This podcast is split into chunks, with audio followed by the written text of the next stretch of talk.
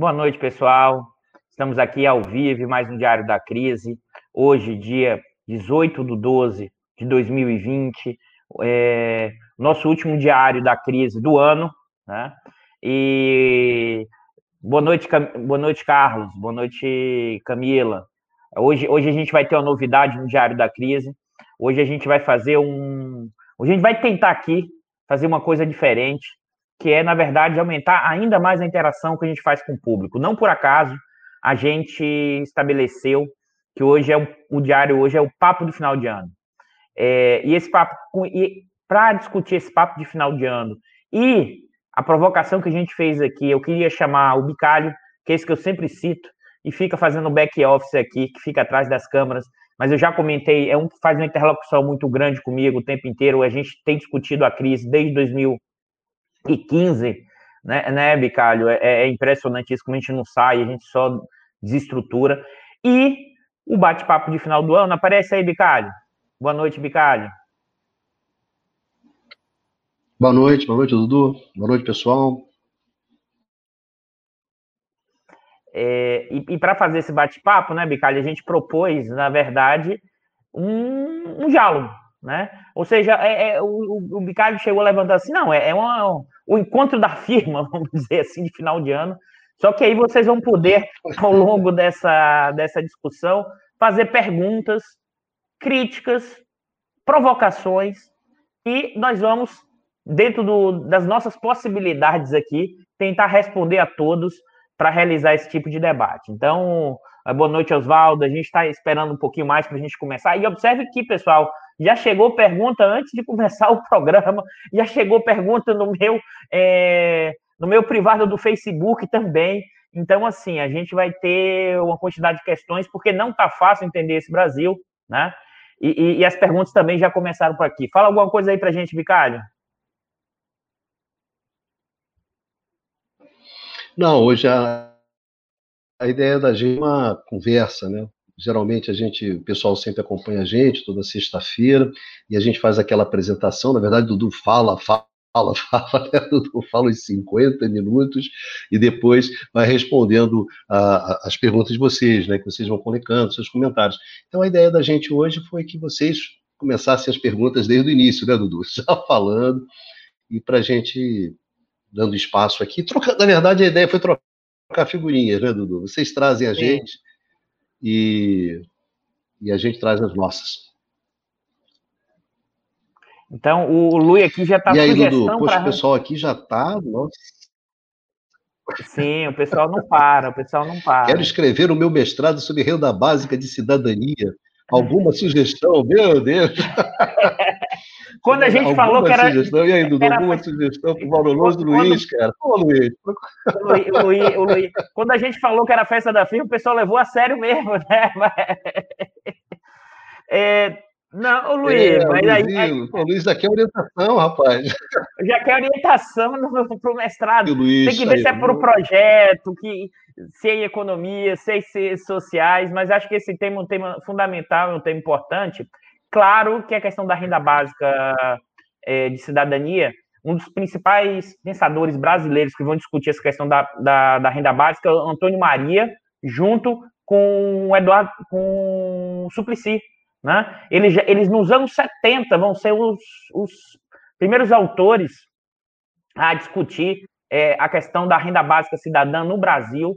É, o Antônio Maria da Silveira e o o Eduardo Suplicy, essa preocupação de, desde do, os anos 70 e que o Eduardo Suplicy mantém até hoje com a questão da renda básica cidadã como elemento fundamental, inclusive, para pensar numa, numa, num Brasil tão desigual, uma característica de política pública importante.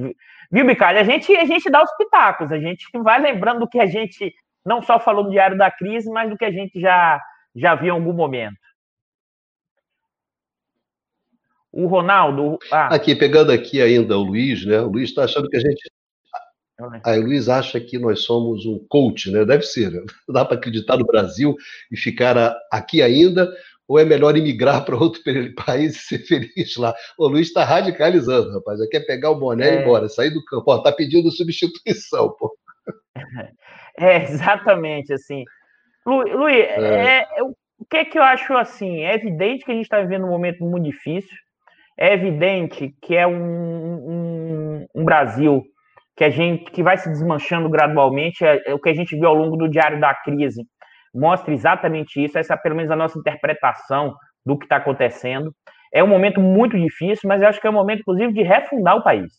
Se a gente tinha alguns momentos históricos, como a gente viu depois dos anos 30, todas as lutas é, do final dos anos 70 pela redemocratização, mas também pela incorporação dos anos 80, né? É, mesmo com todo esse, esse desalento atual, eu acho que esse é um momento histórico, inclusive, de repensar o país e de olhar sua trajetória para reconstruir. O Brasil precisa ser refundado, mas o refundado não é retornar ao que foi os anos 40, 50, ou mesmo do que foi os anos 80. É, na verdade, a gente é uma batalha longa, mas eu vou também dizer um negócio, ele não está fácil lá fora, não. É evidente que a gente está muito mais balançando, a gente está muito mais complicado, mas a gente está vivendo um mundo, pelo menos um mundo, numa lógica, e aí tem que ter o cuidado, isso é importante. O mundo nessa, na, na lógica ocidental, ou seja, dos países capitalistas ocidentais centrais, a crise é profunda, tá? E, e, e, mais ainda do que só essa crise é profunda, tem toda uma crise econômica, política, social e democrática que não é só brasileira. Né? Na verdade, a nossa questão é que a gente ganhou um patamar ainda maior né, da crise, dado a nossa elite, dado uma parte da nossa burocracia, nossa camada social, os nossos militares, uma nossa burocracia, tanto civil como militar, que aí eu vou evocar um ultraconservador, mas que acho que nos, tem algumas lições para entender o que é o conservadorismo brasileiro, que é a síndrome do vira-lata, e essa está mais forte do que nunca do Nelson Rodrigues. Então, é, acho que esse é um. Temos que continuar, Luiz, na resistência. Temos que continuar, mas não é um projeto para 22, é um projeto de reconfiguração do país. O Carlos Aqui, Eduardo. O Carlos Eduardo, quer saber se a geopolítica. É, Carlos Eduardo Mesquita. O que o Carlos queria saber era isso: que você, você acha que a geopolítica não deveria ser disciplina de todos os cursos de graduação, né? É, é, vamos lá. Essa também é uma pergunta. É só, é só, só coisa fácil, né, Bicalho? O pessoal aí vai, vai fazendo esse negócio. Eu acho que mais do que geopolítica, é importante para entender o Brasil no mundo, né? Observe que, pessoal, se preparem porque o ano que vem está cheio de novidade. Eu queria ressaltar uma coisa, uma coisa. Esse, esse programa aqui é o canal do Instituto de Economia da FRJ, não é um canal do professor Eduardo. É o canal do Instituto, e que o canal do Instituto é formado por várias, por várias playlists e grades. Então a gente está, eu e o Bicalho e vários outros, conversando para trazer coisas novas para vocês em 2021 inclusive que tem a ver com essa discussão que você, da pergunta de geopolítica, é como entender o Brasil no mundo a partir da lógica da geopolítica e como essa geopolítica afeta né, o próprio Brasil. Se você quiser, na velha linguagem, do que em certa medida foi treinado, da, do que é as formas como o imperialismo se configura hoje. E esse imperialismo, na verdade, tem a ver com o quê? Como você tem um sistema internacional marcado por hierarquias estatais. E essas hierarquias dependem da capacidade de cada país ter avançado, quer seja na questão da moeda, quer seja na questão da capacidade militar associada à guerra ou à preparação para a guerra, e de como levar os seus valores para o conjunto da sociedade, quer seja pela força ou quer seja pelo consentimento. Então, acho, Luiz, que assim, uma disciplina de geopolítica é importante, mas acho que sabe o que a gente precisa para refundar esse país? É muito mais voltar a estudar, analisar e pensar o Brasil.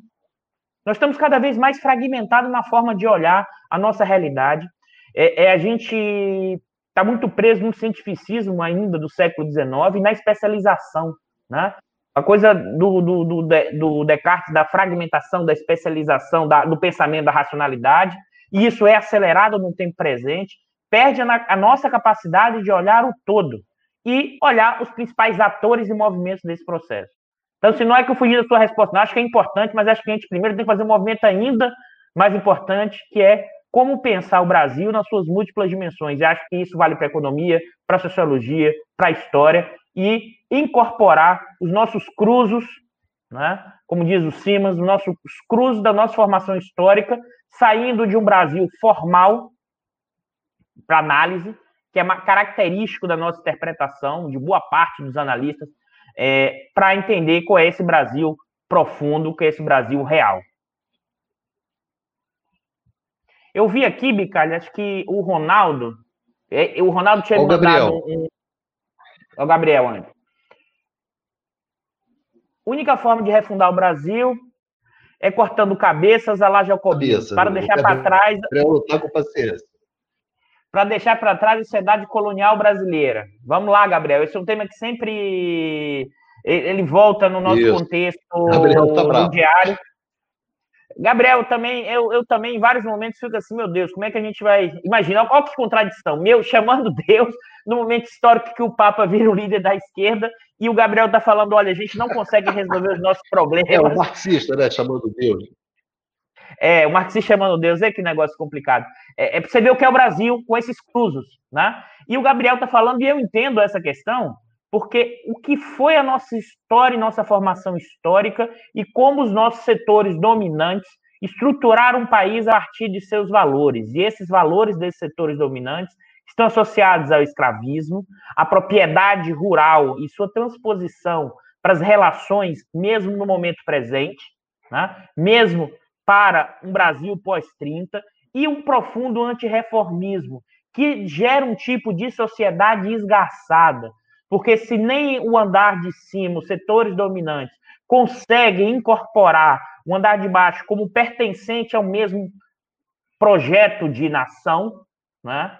você tem enorme dificuldade de ter o um mínimo de coesão social. Por isso, com esse pessoal resolve como na porrada. E eu entendo essa, essa questão de só cortar a cabeça resolve dar essa angústia e esse processo, mas tem que lembrar sempre o seguinte: para fazer a luta de classe e as formas de revolução, não adianta só a nossa vontade e o nosso desejo de realizá-lo.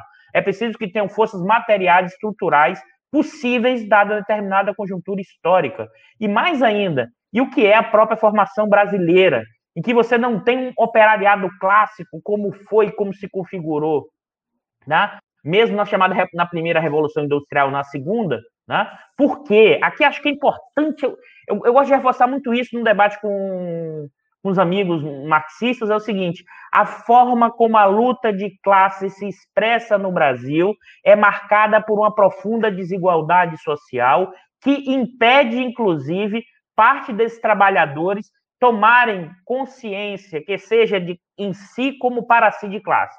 Eduardo, aí o Bicalho poderia falar, para com esse linguajar marxista para eu entender o que você está falando. Estou falando o seguinte, pessoal.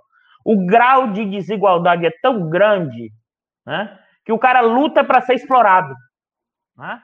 Eu e minha companheira, que era que a gente estava assistindo, que a gente nem terminou um documentário é, sobre a, capital do jeans, né, no interior de Pernambuco, e como, e como ali os trabalhadores, os pequenos trabalhadores que formaram sua, vamos dizer assim, empresa individual, trabalham 12, 14 horas, 12, 14 horas felizes e dizendo, não tenho patrão, e dizendo, ó, oh, é a forma que eu ganhei dinheiro. Em sociedade, no meio do sertão pernambucano, né? E que esse tipo de atividade, se não fosse outra, você não tinha condições nenhuma, inclusive, da sobrevivência mínima, porque nem a agricultura é possível. Então, observe que, dada a nossa profunda desigualdade, a nossa capacidade da luta desse tipo é, é relativamente restrita, então tem que construir numa trajetória mais longa, e nesse contexto atual, é, a chance de uma revolução desse tipo é muito pequena, porque no campo da esquerda nós estamos muito fragilizados e precisamos construir uma dinâmica ao longo do tempo. Eu sei que para alguns vão dizer isso é conversa de reformista, mas eu acho que é a conjuntura histórica. Pode ser que mais para frente isso mude, mas nesse momento a nossa batalha é muito mais de resistência porque o negócio está bravo. Diga, Bicalho, quer fazer algum comentário? Não, vai respondendo aí. Hoje eu só estou aqui. Você, você falou que casal, né? Estou dando suporte. Não, você, você aparece na fotinha dizendo Não, que muita pergunta, Dudu. Vai, tra vai, trabalhando. A Águida tá Olha a Águida aí, olha só. Ela não consegue vislumbrar uma saída democrática né, para o Brasil, embora não faça a menor ideia de como os eventos irão se desenrolar. Estou exagerando?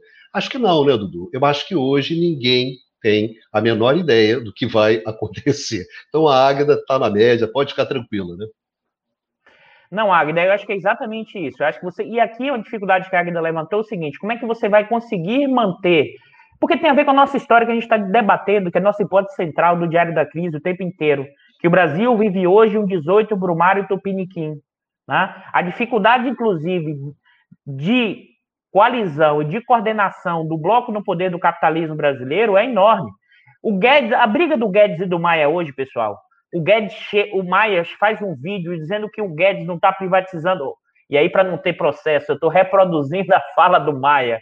Diz que a privatização da Eletrobras não está avançando porque ela está sob suspeição porque estão mudando o tipo de medida para beneficiar os, os, acionistas, porque a Eletrobras não é estatal completa, tem acionistas privados.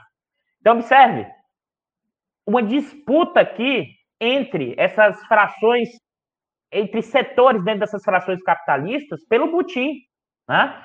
E aí é difícil coordenar quando você não tem um projeto, quando você não tem legitimidade, quando você não tem crescimento, e quando você não tem nem militares, nem o governo Bolsonaro, que são irmãos siameses, como a gente levantou aqui, né? com nenhuma trajetória possível de futuro, gerando mais e mais instabilidade, juntando a lógica de guerra com a lógica da política como um movimento constante, né? e se você pensar ou da trollagem, que é mais específico do Bolsonaro, ou dos militares com possíveis é, estratégias de guerra psicológica, é, que eu acho que eles até fazem, tentam, mas acabam se, vamos dizer assim, tropeçando com as próprias pernas, porque não terão capacidade, não tem capacidade de aplicar uma guerra híbrida plena para pensar trajetórias de saída para o país. E aí acabam caindo na boquinha.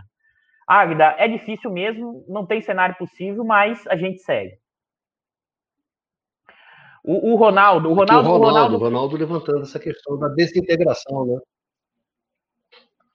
É, ou é, é, mais provável qualquer solução benigna. Ô, Ronaldo, e eu, eu vou juntar o Ronaldo, porque o Ronaldo também me fez uma pergunta na discussão, que é se no Brasil a questão dos militares, né, é maior do que o Twitter, né?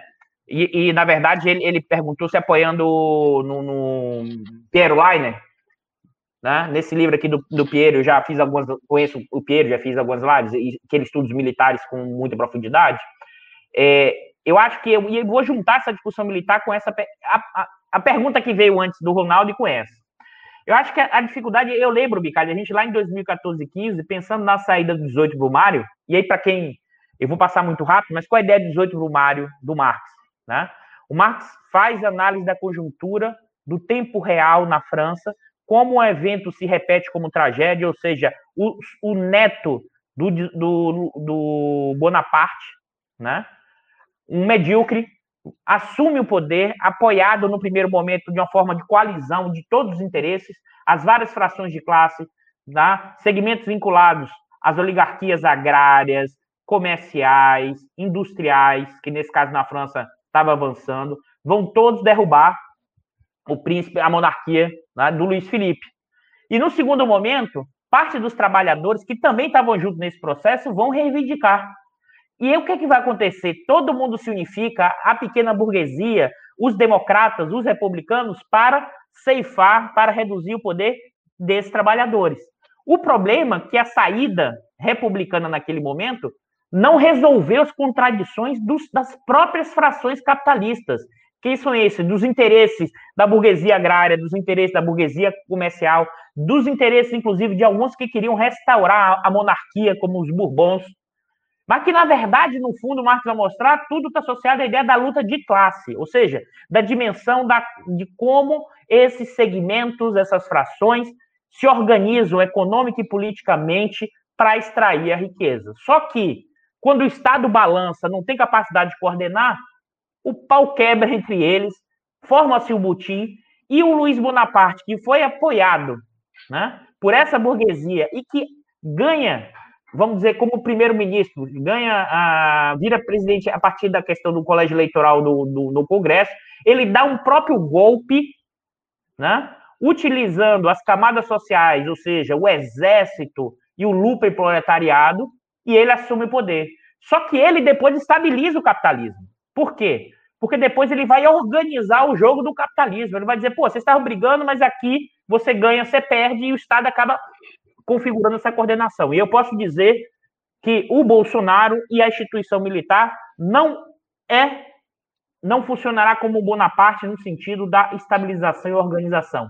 Por isso que aí, o Ronaldo, como você falou, é, ceteris paribus, economistas adoram falar isso, né? Ceteris paribus nada mudar. Nesse momento, eu espero que tudo mude e a gente não sabe o quê, mas é, gradualmente, sim, as tensões regionais estão aumentando. A gente está voltando a discutir, não é federalismo fiscal, a gente está voltando a discutir o pacto federativo, por exemplo, na discussão da vacina hoje.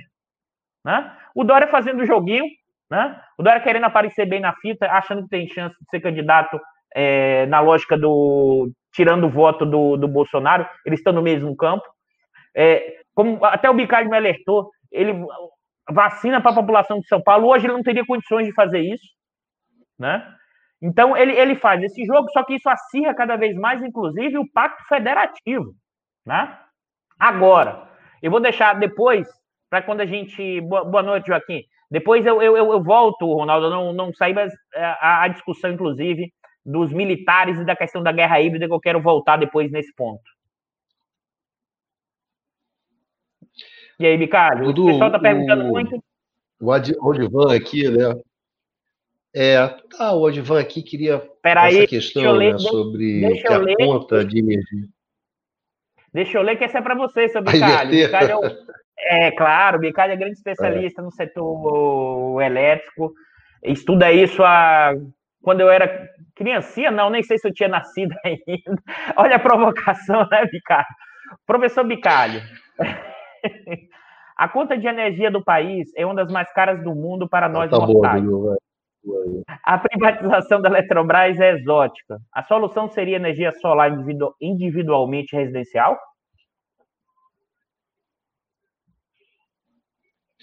É, olha só, é, é, é o Aldivan, né? Aldivan, é, tem um site do Instituto, do Instituto Ilumina, que você encontra fácil na internet, chama ilumina.org, você encontra. Lá você vai encontrar muitos trabalhos sobre o Instituto, sobre isso, sobre, sobre energia elétrica, né? E tem um cara que é muito bom, que é o Roberto de Araújo, que é um cara realmente muito bom, dos melhores analistas que você tem é, no setor elétrico no Brasil.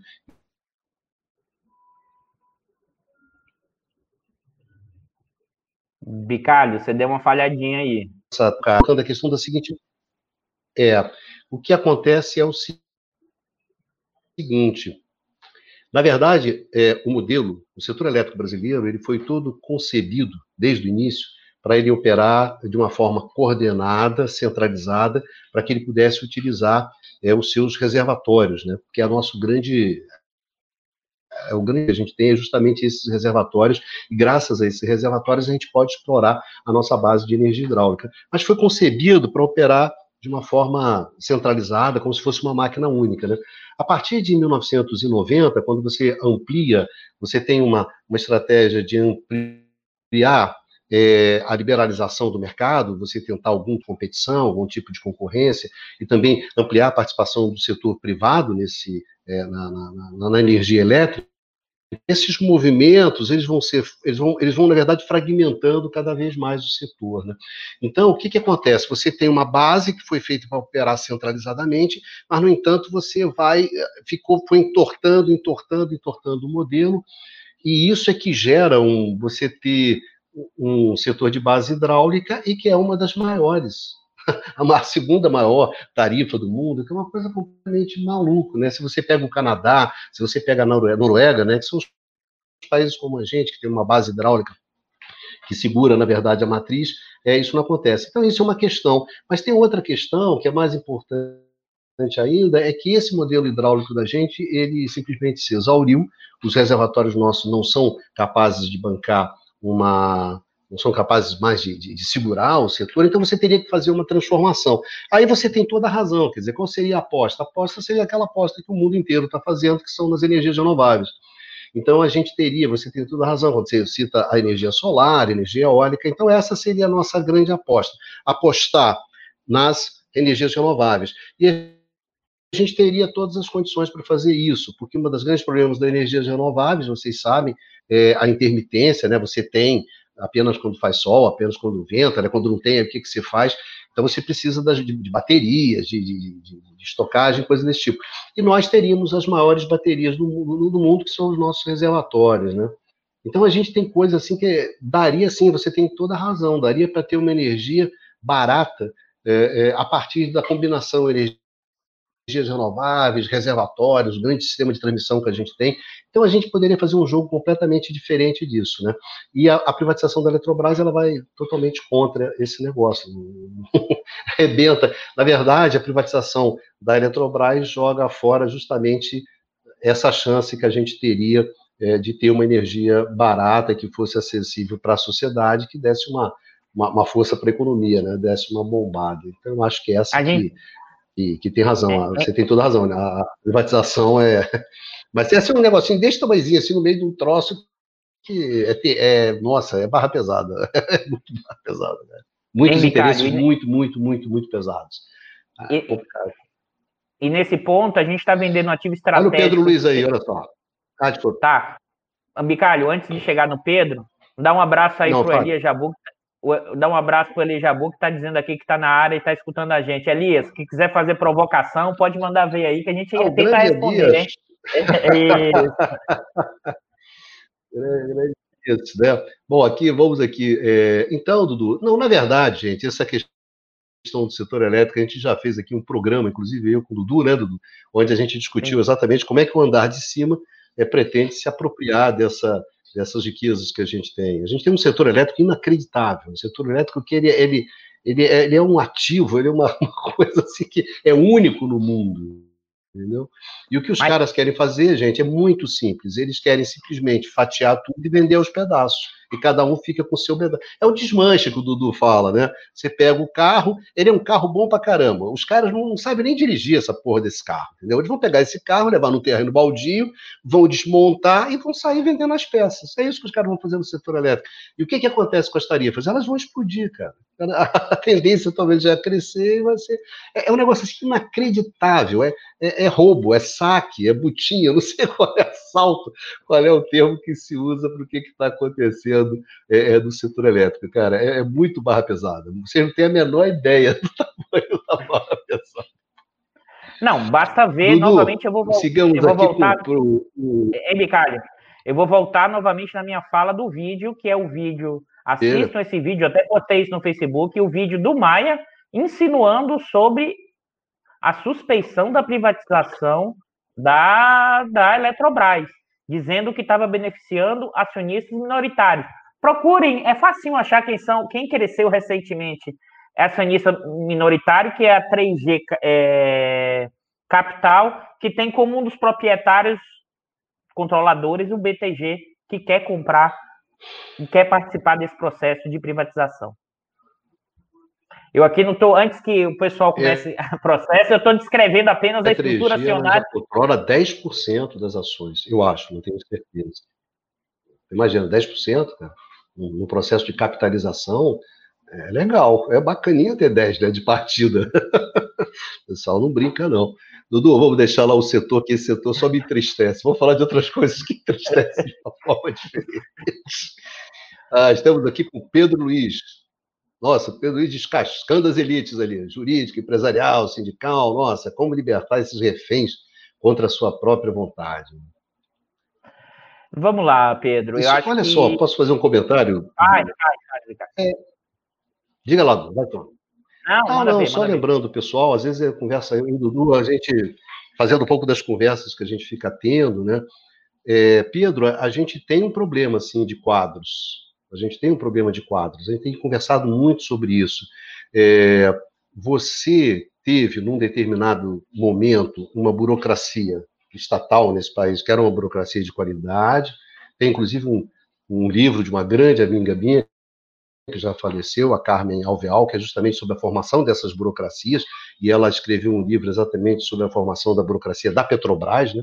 Eu acho que é um livro que você nem encontra mais, mas é, um, é ela falando exatamente sobre isso. Então você tem uma, uma eu, eu, tenho muita muita clareza hoje. Essa burocracia foi foi, foi, foi fundamental para a gente construir certas coisas que a gente tem.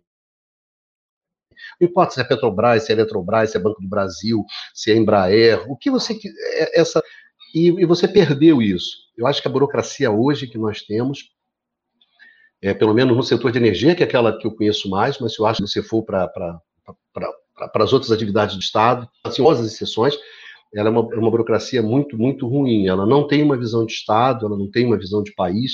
Então, isso tornou o jogo muito difícil. Então, quando você fala sobre elites, eu concordaria que a gente perdeu, perdeu a gente perdeu essa capacidade de ter quadros altamente qualificados que têm estratégia de país, etc., com todos os problemas, tá certo? Com todos os problemas que essa estratégia tinha. Essa estratégia ótica era tremendamente. Ela, eu sei, a gente sabe que ela era muito complicada, mas você tinha quadros. O no meu caso, Ministério de Minas e Energia, agências reguladoras, empresas estatais, não vou negar para vocês, não. É um deserto. É difícil jogar desse jeito, né? Por outro lado, mais... se você for pelo lado dos empresariais, etc., o que você bruxa foi o mercado financeiro.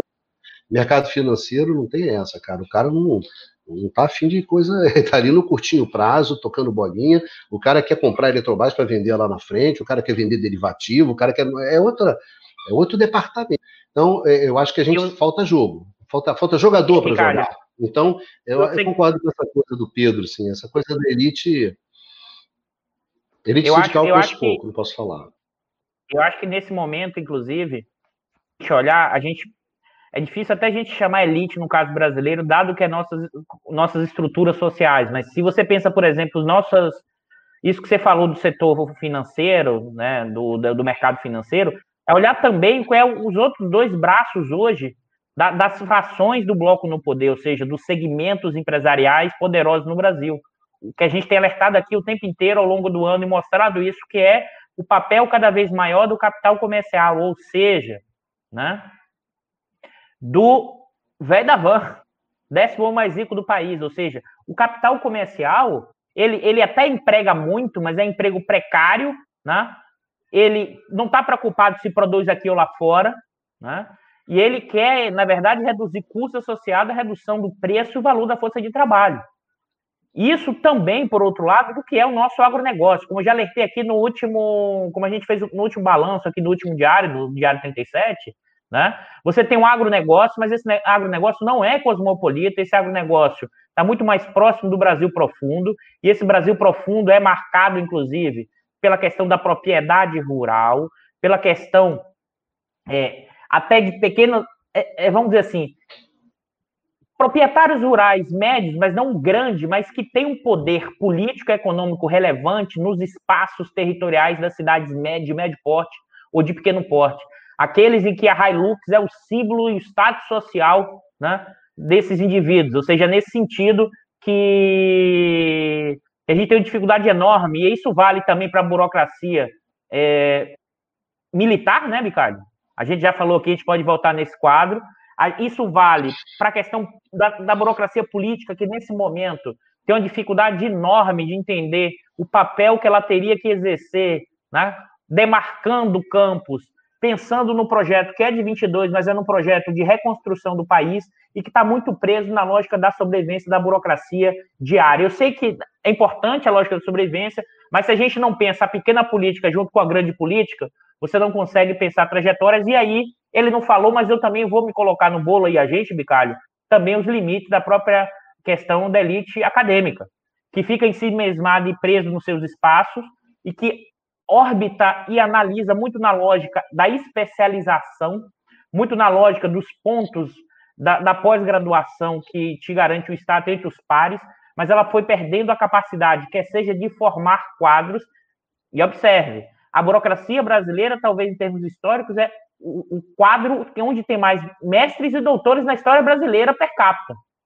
Mas talvez, talvez não, não tenho dúvida, como o Carlos falou, é o momento histórico que essa burocracia menos pensa o todo, menos pensa o Brasil, inclusive incorporando discursos é, simplistas, discursos de mercado financeiro, discursos de coach, discursos, tudo que você possa imaginar, que é um elemento importante para pensar a dominação capitalista hoje, que são os instrumentos ideológicos da forma de olhar o mundo e também, especialmente voltada para o viralatismo, que não olha o Brasil e muito mais tenta copiar é, valores, processos, padrões ocidentais, coloniais marcados pela forma como o imperialismo norte-americano opera. O, o, o Bicalho, o Norberto apareceu aqui, tá mandando antes da Águida, é, Bicalho. Grande. Uh, uh. Norbertinho? Se a gente bota ele aí na área. O Norberto, pessoal, já adiantando. vai... Tá, depois... ah. É que a gente está com um delayzinho, Bicalha, por isso que a gente parece estar tá é... interrompendo aqui. Vamos lá. Tá. Então a gente tem que entrar. Acho que a gente tem que entrar mais com mais devagar, Dudu, senão a gente se atropela. Por causa do tá delay. Bom, vamos lá. Vocês concordam que o povo brasileiro, sobretudo os nordestinos, são extremamente resilientes, mas também resignados? Quando esse povo vai se juntar de verdade para lutar por direito? Quer começar, Bicalho, ou eu falo?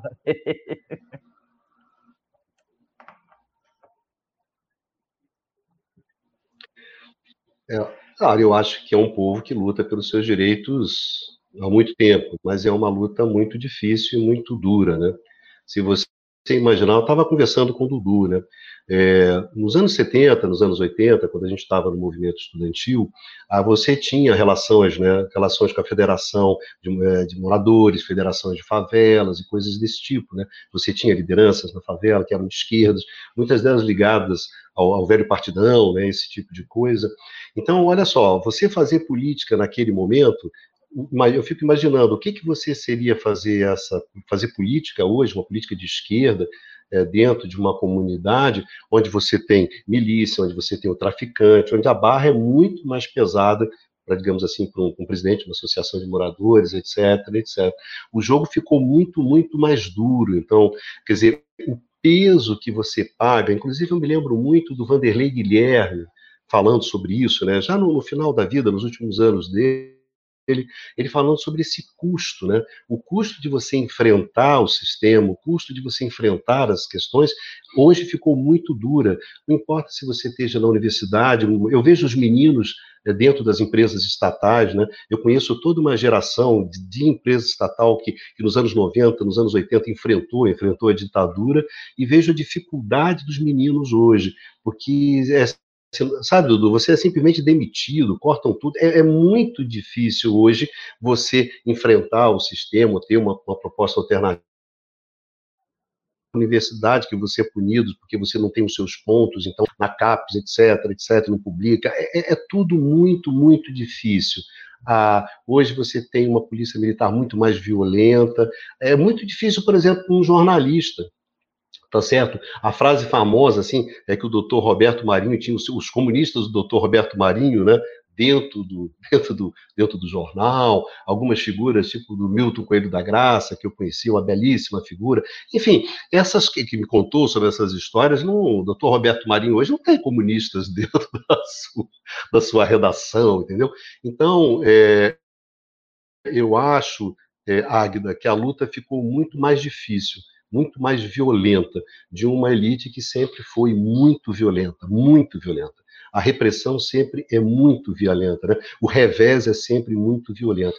Então, eu acho que a gente não, não, não deve cobrar tudo, ah, não, que o pessoal aguenta. O pessoal já tem que sobreviver, lutar dentro de um trem, dentro de um metrô, passando o diabo. Você vê aí durante a, durante a pandemia, se expondo, sem condições, ali tentando sobreviver com 600 que pinga ali, que muda a vida completamente. A vida do nosso povo é muito, muito difícil. A gente não pode botar a culpa, não, o pessoal que dobra a cabeça, aceita, porque no Vietnã, essas coisas assim. Por favor, gente, eu acho que tem que, tem que respeitar, porque mesmo dentro desse quadro, o pessoal consegue consegue muita coisa, consegue avançar, tem que respeitar. Eu acho que vamos devagar, eu, eu queria, E eu queria fazer um complemento, Bicalho, porque a gente eh, queria reforçar isso que você falou, é, é, porque existem várias, vários mecanismos de luta. Porque a gente está pensando sempre na lógica da revolução, da transformação imediata, mas eu queria ressaltar o que eu já falei aqui em alguns outros momentos, né? no diário, que seja no diário que a gente fez aquela discussão sobre é, modelo de o Brasil como modelo escravocrata, a forma de luta e resistência do cotidiano, né, da população escravizada, né, durante o período colonial foram lutas que tinham do Gangazumba ao zumbi. São formas de luta. A luta do cotidiano, do dia a dia, da sobrevivência, de preservação dos valores, vamos dizer assim, de reconstrução simbólica efetiva dos valores, da longa transição do que é o caminho da escravidão, a travessia do Atlântico, como a encruzilhada, e reconstruindo esses valores para pensar o projeto, isso, essa, a própria, isso é uma forma de luta histórica, que é do cotidiano, que é do dia a dia. Como é também fez parte, no período colonial, a luta a partir do zumbi. Né? E observe que são, o grau de repressão é tão profundo aqui que Elias falou, no Brasil não tem elite, eu, eu é, é, realmente o termo elite para usar no Brasil é complexo mesmo, é, é, é mais assim, é setor dominante e rico, porque não, não constrói a ideia de nação ou de projeto, aí o povo nordestino, nesse sentido, o grau de exploração, o grau de desigualdade são formas de luta, são formas de, ao mesmo tempo, você, mesmo nesse grau profundo de desigualdade, você ter as frestas, como diz o Simas, ou seja, a nova forma, assim, é do dia a dia, do cotidiano, é, é das formas de sobrevivência. Né? Então, essa luta também é uma resistência. Isso também são formas de resistir, dado o profundo Brasil desigual. É nesse sentido que eu queria reforçar, porque a gente às vezes tem uma lente, é, é, às vezes a partir de um olhar de esquerda, mais de, classe, de uma camada social de classe média, e a gente fala, mas como é que esse pessoal ainda apoia o Bolsonaro? Pô, teve 600 reais, pessoal. Aquilo que eu já falei para vocês, se não tivesse o auxílio, né, 21 milhões de pessoas estariam ganhando 11 reais por mês. Como uma, 21 milhões de pessoas que estariam ganhando 11 reais por mês passam a ganhar 6, 6, é, 200 reais em média, não vai achar que isso é bom. Né? Então, assim, tem a Reis, e mesmo assim, se você olhar, a popularidade de Bolsonaro subiu menos do que proporcionalmente das outras regiões. Se você pensar o que é a brutalidade das formas locais, inclusive, de coerção e controle, do que é o movimento dos coronéis, é aquilo que a gente alertou aqui, eu falou em algum momento, se não falou, do que é o cangaço, né? que é ao mesmo tempo né? luta por espaço, mas é também banditismo ao mesmo tempo. Para a gente não pode também ficar idealizando, porque o Antônio Cândido ele falava numa frase dele o seguinte: eu vou idealizar o povo mesmo, porque esse povo já sofre tanto. Mas eu não acho bom, enquanto o olhar da classe média, idealizar esse povo. Mas ele, ao mesmo tempo, ele está na luta, ele está no drible, ele está. Se tiver, ele vai dar rasteira para sobreviver. É nesse sentido que eu falo que é preciso reconstruir o país. O reconstruir não é apenas recolocar política econômica, mais investimento público, é, re, reestatizar coisas, mas é realmente né, incorporar finalmente uma ideia de nação. Isso aqui, essa parte de nação, estou usando uma frase do Simas, historiador é, do Rio, que fala: o Brasil constituir um Estado sem ter uma nação e fica em busca dessa nação, que é esse projeto de país que incorpore todos. E nesse momento histórico, isso é mais distante. Então, é, é, é uma encruzilhada muito difícil, mas eu acredito nessas possibilidades e eu acho que é importante ressaltar a luta cotidiana nesse momento histórico, porque senão aumenta a desilusão e a gente fica olhando a partir da, da expectativa ou esperança de uma mudança, um raio caindo do céu, como vai ser o Vitor Hugo é, descrevendo a chegada do Bonaparte na França. Então, assim, a gente não pode esperar, não é, e o Marx vai desarmar esse argumento. Não é um, um raio não resolve, né? Como o Bolsonaro não resolve, e a gente tem um projeto longo, e acho que entender isso do Brasil, já entender já é um momento importante e tentar se engajar nessas dimensões. Bicalho. Dudu, é, eu, o Carlos Eduardo, Dudu, Carlos Eduardo, ele colocou essa questão, é, eu acho interessante essa questão do Carlos pelo seguinte, né? Um mega projeto de construção de habitações não poderia ser feito com material de rejeito das grandes minerações? Lógico, após estudos contaminantes. Eu, eu, eu acho interessante esse tipo de questão, porque é, isso, a gente estava até conversando isso, sobre isso ontem, né, Dudu, sobre essa questão. aqueles anos ali, depois da queda da ditadura, quando é, a sociedade civil está muito forte, os sindicatos estão muito fortes, os partidos estão retomando é, é, o poder, quer dizer, você tem a Constituição, você tem a Constituição de 98, 2018. É um momento muito rico de discussões sobre políticas públicas, né? Então, eu olho para uma, uma questão dessa como a questão do Carlos, e, e, e, me lembro assim de você imaginar várias políticas públicas, várias alternativas, né, de coisas que você pode, pode você poderia fazer, é, aproveitamento de rejeito, é, juntando isso à construção de casas populares e misturando uma série de coisas. Não, mas faz. Eu, eu só estou falando assim, uma força, um vigor que hoje, Carlos, não, hoje você não tem isso, né? Eu, no, no, é, essas propostas, quer dizer, você está você tá num momento no qual você está reduzindo o tamanho do Estado, reduzindo o papel das políticas públicas, justamente é, é, deixando de ter esse, esse espaço, né? Então eu achei que essa questão do, do Carlos, Dudu, vinha muito nisso, né? De uma coisa que a gente teve lá nos anos 80 no, de, e que foi fundamental para resistir nos anos 90, né? Foi chave para resistir nos anos 90 e que hoje, muito pelo contrário, né? É difícil né? Quem é que está falando sobre políticas públicas hoje? Né?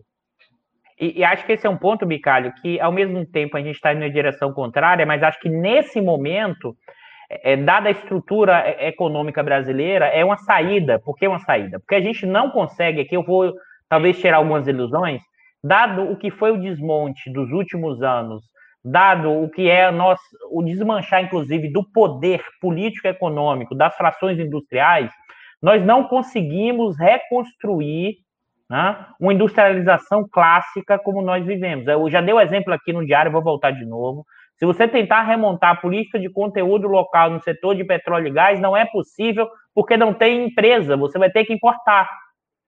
E, e aí, como é que você consegue o, o dar o start inicial para reestruturar a questão da indústria nesse processo?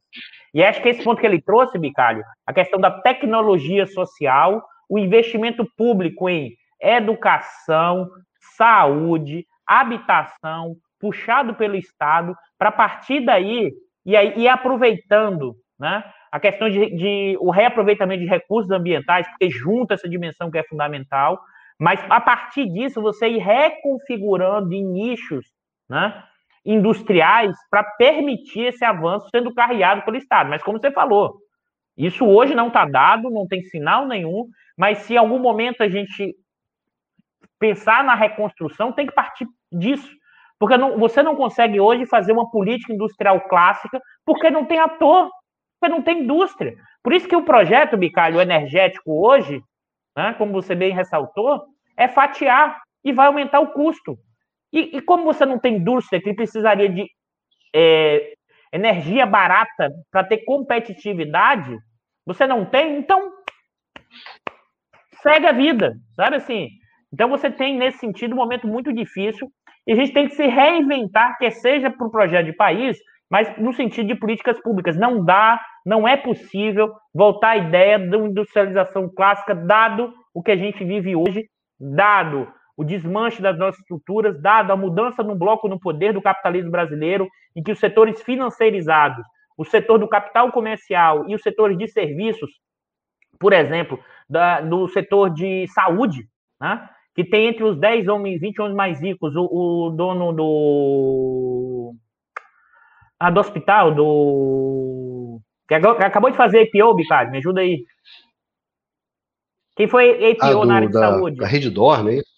Da Redditor. O dono da Redditor é, é, um dos 15 homens é um dos 15 homens mais ricos do país. Então, é, é nesse sentido, todo mundo está tentando entrar nessa brecha do desmonte do Estado para ganhar espaço de acumulação. E o jogo não fecha. Né? Aqui é importante, o jogo não fecha, isso tende a gerar instabilidade mesmo. É nesse sentido que a gente precisa ficar atento. Redidor, obrigado, Norberto. Ô, ô Bicalho, bota o Norberto aqui que eu vou fazer um, uma propaganda já para o Diário da. Não para o Diário da Crise, para o canal do IE. Tá no finalzinho aí. Para quem não conhece o Norberto, tá chegando hoje. Norbertozinho? É. é acho que tá o último, ah, último tá comentário. Tá o Norberto aqui, Norberto Martins. Isso. Para quem não sabe, o Norberto participou também do diário. Ah, o Norberto. Vamos logo para a pergunta. Vamos lá. Ô, Norberto. É, é... Furando a fila, Norberto, poxa.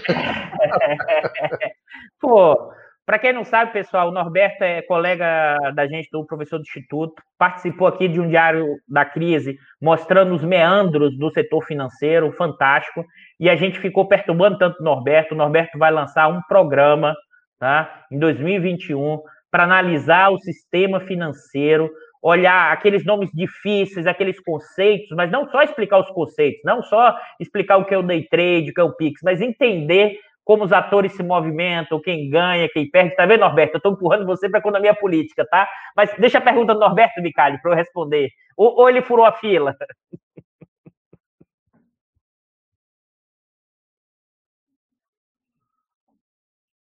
Bicalho? É, o do hoje, a rede está difícil, hein? Estamos apanhando. A gente está tentando devagar. E hoje, hoje sua internet está brava, Bicalho. hoje está tá, tá difícil, Júlio.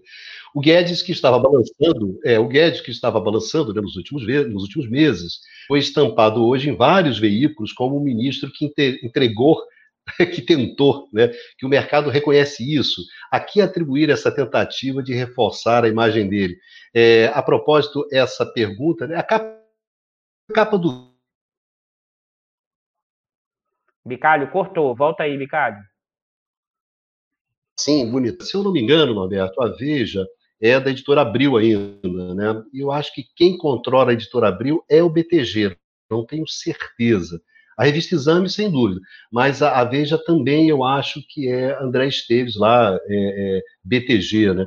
Então, eu acho, trocando em miúdos, olha só, gente, a economia vai bombar, não é isso, a economia vai se recuperar e ver. Vamos todos para o mercado de ações, pode comprar as ações tranquilas que nós estamos vendendo, né? É isso aí, cara. Nego não dá. É, é, impressionante, né? É uma machadada e uma minhoca, não tem novidade. Vai lá, Dudu, agora você transforma isso em economia política. É, é, é, é, impressionante, porque, na verdade, isso que o, que o Bicalho comentou, e a gente, conversando sobre isso, tem uma identificação aqui. Eu acho que tem uma disputa pelo botim entre segmentos das frações financeiras. Acho que existe uma disputa né, por espaço, pela acumulação, ou por manter os seus lucros enormes, pelo, pela disputa pelo fundo público, ou pela disputa é, é, dos espaços da privatização entre os grandes bancões, tá? E alguns bancos intermediários de médio porte. Médio porte, eu estou falando aí BTG. Por que, por que eu estou chamando médio porte? Porque a escala é muito de grande, apesar do, do, BTG ser um banco muito poderoso hoje. E eu acho que o Guedes ele não representa, é evidente que ele não representa os grandes bancos, e não por acaso ele vai criticar a Febraban. Né? E aí o Bicalho fala aqui que eu acho que é um interlaçamento importante, porque os meios de comunicação eles não são apenas hoje um mecanismo de retransmissão do bloco no poder. Eles são, eles fazem parte do bloco no poder do capitalismo brasileiro e quase todos eles são controlados ou são fortemente influenciados pela segmentos financeiros, grandes bancos, ou pela lógica financeirizada. O que, é isso? A gente já falou isso no diário. Por exemplo, a Rede Globo, essa mesma que antes tinha os seus comunistas de plantão, está fazendo o, a demissão todo dia de funcionários, enxugando o quadro. Isso pode dar uma sensação de que o Grupo Globo está com problema, mas se você olha, os, os, lucros nos últimos tempos não caíram tanto, porque o negócio do Grupo Globo hoje, quase metade é fundos de investimento. Ou seja, a riqueza financeira é, uma, é quase um terço de todo patrimônio do Grupo Globo. Então, eles operam e esses segmentos, eles matam e morrem para defender os interesses, o valor dos ativos financeiros. Aqui tem um debate enorme, alguém chegou a perguntar, o Norberto, se estiver falando besteira, lá você corrige lá em janeiro, pede o pessoal falar assim, ô Dudu, pô, vou chamar você aqui para fazer o debate correto, mas assim, qual é o ponto que eu acho importante? Porque o valor da riqueza financeira é um valor é expectacional. Aí você vai dizer, pelo amor de Deus, Eduardo, para com essa linguagem de economista. É quanto eu espero que essa riqueza vai valer no futuro. Ela é ancorada em expectativa. Né? E me parece que a, o teto dos gastos, o tipo de ajuste fiscal, criou uma âncora de expectativas para os detentores dos títulos do governo. Aí alguém vai dizer, Eduardo, isso não tem nenhum sentido na teoria, isso tem problemas de causalidade, mas isso que eu converso com o Bicalho sempre. Quem disse que necessariamente a questão é se um conjunto de indivíduos, de atores econômicos acreditam e segue esse padrão, esse padrão se realiza. E quem opera no day trade, na operação dos fundos, quando passam a acreditar nisso e se cair o teto, eles vão para posições menos arriscadas, para os títulos do governo, o que provavelmente vai significar uma redução dos do valor dos ativos financeiros quer seja do ativo e quer seja de possíveis receitas. Então tá todo mundo o quê? Se defendendo. Tá todo mundo o quê? É a grana estúpido. Então os caras, quando fizeram lá no início da pandemia, tá? o desenvolvimentismo gourmet, botaram lá no Jornal Nacional, encheram de economista de mercado, os caras falando de Keynes, de plano Marshall, os caras não tinham a mínima ideia, eles não entendem de plano Marshall, falando besteira, dizendo que o negócio era gastar. O gastar era o quê? Tá, a gente até aumentou a transferência de renda, mas naquele momento não era discussão de transferência de renda. Naquele momento era o quê? Era garantir o valor da riqueza financeira. Né? E isso foi garantido, e não por acaso, o valor das, da Bolsa de Valores está maior do que no início da pandemia. Por isso que a classe média hoje fica saltitando, querendo fazer o day trade, achando que vai ficar rico e que vai conseguir é, ter rentabilidade de 18% ao ano. Isso aí não é possível, pessoal. Né? Eu sei que as pessoas acham que isso vai, vai ficar rico da noite para o dia. É, é, aquela coisa, o Boa Noite Cinderela permanece, só que o pessoal está repetindo, aqui é mais doido, um padrão, tá? Que é marcante antes da crise de 2008. Você financiariza, reduz os juros e aumenta a busca do capital fictício, desse tipo de acumulação com uma diferença, porque alguém poderia me perguntar, Eduardo, isso então vai dar crise? Aqui tem que ter um cuidado. Eu estou refletindo sobre isso. É isso mesmo, Elias, é a grana estúpida. A minha questão toda hoje é que parte dessa garantia dos ativos financeiros depende de quê? Tá? Depende dessa atuação do, do, do, do, do, do Banco Central, que é uma característica desde 2008 a ampliação da base monetária gigantesca. Isso garante a liquidez, isso garante a riqueza dos mais ricos. O problema, você pode dizer o seguinte: porra, os caras descobriram a mágica para manter essa riqueza operando sem ter uma crise maior. Mas qual o problema? Isso vai ampliando a distância, o fosso entre os ricos e os pobres.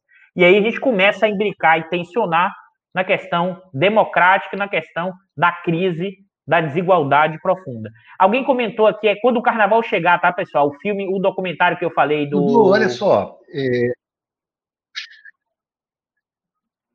Isso. Diga. Exatamente, é muito bom. O Dudu, eu acho que tem aqui uma pergunta da Águida que encaixa exatamente nessa história. Você vai entender. Olha só o que a Águida está perguntando aqui para gente. Vocês acham que o caso da ABIN vai ter alguma consequência real para o Bolsonaro e sua prole, ou a desmoralização institucional apenas viverá mais um capítulo? Eu acho que isso tem muito mais a ver com o andar de cima, né, Dudu? Ag... Eu acho que... Águida, acho que não. Acho que você vai assistir a desmoralização institucional apenas vivendo mais um capítulo, só isso. E, e, acho que isso vai desmoralizando as instituições. É esse que é, é, esse exemplo dessa pergunta é o que a gente está falando aqui desde o início do Diário da Crise, na verdade, do primeiro Diário da Crise em 2016, né? que é o quê? Quando você não tem instituições, Estado, que minimamente coordenem o processo, e olha que eu não estou falando aqui de transição para socialismo, Estado bem-estar, estou falando que coordene a acumulação capitalista. Você tem uma guerra de todos contra todos, você tem golpes e contragolpes, é aquilo que o Marx descreve no 18 Brumário. Porque a gente está vivendo isso hoje. Aí alguém poderia dizer, mas Eduardo, mas os militares hoje não estão no poder controlando isso? Eles estão, no, eles estão hoje no aparelho de Estado, mas eles não conseguem coordenar esse processo. Esse é o ponto. Eles também estão buscando o quê? A sua boquinha. Só que com um problema maior, porque eles acreditam nessa maluquice do marxismo cultural. Então, fica funcional a questão ideológica para alcançar seus interesses imediatos de curto prazo. Né? E é uma desmoralização, Wagner. Não vai acontecer, acho muito difícil acontecer alguma coisa, porque aí os militares bancam. Aí, nesse sentido, eu concordo com, com o Piero Leiner, né? É, que os militares Bolsonaro eles estão conectados, só que o Leiner dá um peso menor ao Bolsonaro e maior aos, aos militares, no sentido da guerra híbrida que ele trabalha. Eu, eu, eu sou mais, nesse sentido, pessimista, Piero, e, e quem assiste. Em que sentido? Eu não acho que os nossos militares tenham esse. Eles até tentam fazer esse tipo de guerra operacional, mas eles não mandam no Bolsonaro. Em alguns momentos, o Bolsonaro manda neles. Né? Mesmo que seja. Eu não acho que o Bolsonaro seja apenas um espantalho nessa história. Né? Eu acho que isso mostra, inclusive, a degradação também da instituição militar e da instituição Forças Armadas. Eu, eu lembro conversando com o Bicário há, há, há, quase três anos atrás, ele falou: a, uma das últimas instituições que estão sobrando e que estão fora da crise e que não vai entrar são os militares, desde que eles não se movessem, se a montanha ficasse parada. Então a gente não sabia. Se a montanha fica parada, você olha assim, pô, a montanha é grande. Mas a montanha começou a se movimentar, sim, acho que começou a se movimentar ainda no escondido, mas quando ela se movimentou de forma visível, né? Ou seja, quando ela saiu do mundo da aparência e se movimentou no, na visibilidade, mostrou também, né, que é uma instituição formada por quadros, né, com desestruturados, com pouquíssima capacidade de entender o Brasil e que estão presos ainda, utilizando guerra híbrida, mas presos na lógica né, da, da, da, da ideia do inimigo interno do marxismo, reconfigurar o inimigo interno com o marxismo cultural, e ele se colocando, imagine, como guardião da nação e da ordem, né, com o Bolsonaro. Então, assim, e do patriotismo, entregando tudo. Então, observe que eu, eu nesse sentido aí, está a diferença. Eu acho que a capacidade de controle dos militares desse processo, para mim, é bem menor. Eu acho que eles, em, eles operaram antes do Twitter, mas eles aproveitaram uma tempestade perfeita, que aí o, o Piero também usa esse termo. Mas a partir daí, ele também entraram na tempestade e eles não controlaram a tempestade. Eles, na verdade, aumentaram a tempestade. Ou seja, mais um vento com direção oposta e, e, e se juntou nessa tempestade, formando um grande redemoinho, né? Em que hoje o Brasil está, né? Ou seja, num redemoinho, num profundo redemoinho que a gente não sabe para qual direção seguir. Então eu acho que, claro, nesse sentido, o, o vento mais forte ou mais fraco, quem está no estado ou, ou, os nossos setores dominantes, os, os mais ricos, eles, eles no meio do redemoinho, no meio da confusão, eles tentam meter a mão. Só que um tenta meter a mão junto com o outro e o pau quebra. Né? É o que a gente está vendo, o que é a expressão direta desse vídeo do Guedes, da fala do, do Maia, e, e como o Norberto falou, da capa da Veja do Guedes, o, o economista dos sonhos da nossa elite. Que, vou sempre lembrar, foi quem aconselhou ao Luciano Huck entrar na política. A gente está bem, nesse processo, dessa, desse neoliberalismo progressista, imagine. Mas, Dudu, essa coisa eu acho que é interessante, que é o seguinte, que você estava falando, né, que a gente conversava, é que, na verdade, a imagem é a imagem né, do filme do Kurosawa, né, A Sombra do Samurai, né, o Kagemusha,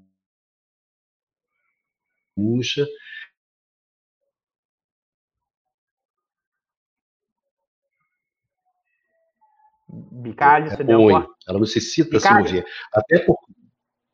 Volta na, volta é, na imagem do filme picado, que cortou. Né? Volta na imagem do filme que eu quero. Eu quero ah, tá certo. É, não, que a imagem. é que, na verdade, é o senhor. É A Sombra do Samurai, né? Que é o filme do Kage, do que, do filme do Kurosawa, né? E você tem a figura, a figura do Senhor da Guerra, né? Que é o Senhor mais poderoso. E muitas vezes a, a, a frase que se fala é sempre assim: é, a montanha não se move, porque quando ela se mover, ela vai ter que destruir tudo, né? Ela vai ter que demonstrar o seu poder. Então, a grande sabedoria do Senhor da Guerra é não se mover. Esse é o filme do Kagemusha, e então a gente sempre falava isso sobre os milicos, né? Você tem que tomar muito cuidado quando você se mover, porque você espera de você um poder muito grande, né? Então você não pode fazer isso. E tem uma outra leitura que também está no Senhor da Guerra, é que esse Senhor da Guerra ele ele morre, né? Então é, ele é substituído por um por um sósia que é um mendigo, né? E o mendigo assume, então, ali na frente das tropas para animar as tropas, né? Só que a face da guerra não aceita ser montado por alguém que não seja o senhor da guerra, né? Ou seja, na verdade, ficou uma situação como essa, né? Não era o senhor da guerra. É, é, os, os, militares eles viraram é, um fake deles mesmos, Dudu. Eu acho que esse Sim. que é o filme do Kurosawa, que é terrível, né? Eles viraram fake, eles fizeram uma coisa falsa, eles viraram um, um, um produto paraguaio que eles foram, que em algum momento, independente de, de, de, de juízo de valor, de toda a dramaticidade envolvida ali na, na, nas coisas envolvidas durante a época da ditadura, mas um projeto de país, alguma coisa, tá, tá, tá, agora nada, eles viraram uma coisa, uma coisa fake, né? E não é à toa, só por uma grande ironia, né, que o nome do Bolsonaro é o Cavalão, né? Então o Cavalão derrubou o senhor da guerra. Olha que coisa patética, coitado do Kurosawa. Outra pergunta, Dudu, que é uma pergunta do Felipe, mas eu acho que essa, aproveita. Essa, Dudu, olha só, isso aí é uma pergunta para o nosso valoroso Ias, né? E não para nós. É né? isso, exatamente, exatamente. Veja o setor energético brasileiro, não é isso? Isso não é para nós, isso é para o Elias responder. O Elias que está aqui hoje, a Elias vai lá e responde ao Felipe. Né? O que a gente tem. Tem uma coisa que eu acho muito interessante nessa coisa chinesa, na relação com o Brasil, no caso do setor de energia, tem uma coisa que é direta, Dudu conhece muito bem isso, que é na parte de petróleo. Né? Aí se trata, sem dúvida, de você garantir a segurança energética chinesa, garantindo o suprimento de a, a, o abastecimento de petróleo. Né? Não se esqueça que em, em Libra né, vieram os chineses. Né? O primeiro leilão do pré-sal, quem veio foram os chineses. Então, eu acho que ali tem interesse direto da China. Eles deram, assim, entraram dois momentos decisivos quando a Petrobras teve problema de, de caixa, eles botaram 10 bi, se eu não me engano, ali em 2008, 2009, e depois botaram mais 10 bi. Então eles botaram 20 bi na, Eletrobras, na Petrobras e em troca de petróleo que você manda lá, lá na frente, né? Então, essa é uma questão. Mas eu acho que outra questão é muito interessante é do setor elétrico. Ele diga. Não, fala do setor elétrico, depois eu comento um pouco aí da China, porque em tempos, em tempos longínquos, lá atrás, eu já estudei bastante China na época do que eu já fui também técnico de pesquisa e planejamento do e estudei China. Mas fala do setor elétrico, depois eu tento responder aí. Se eu, se eu falar besteira, o Elias depois me manda um é, me corrigindo. Que... É, olha, eles corrigem a gente, né? Então eu acho que esse, essa coisa do setor de petróleo é bem, é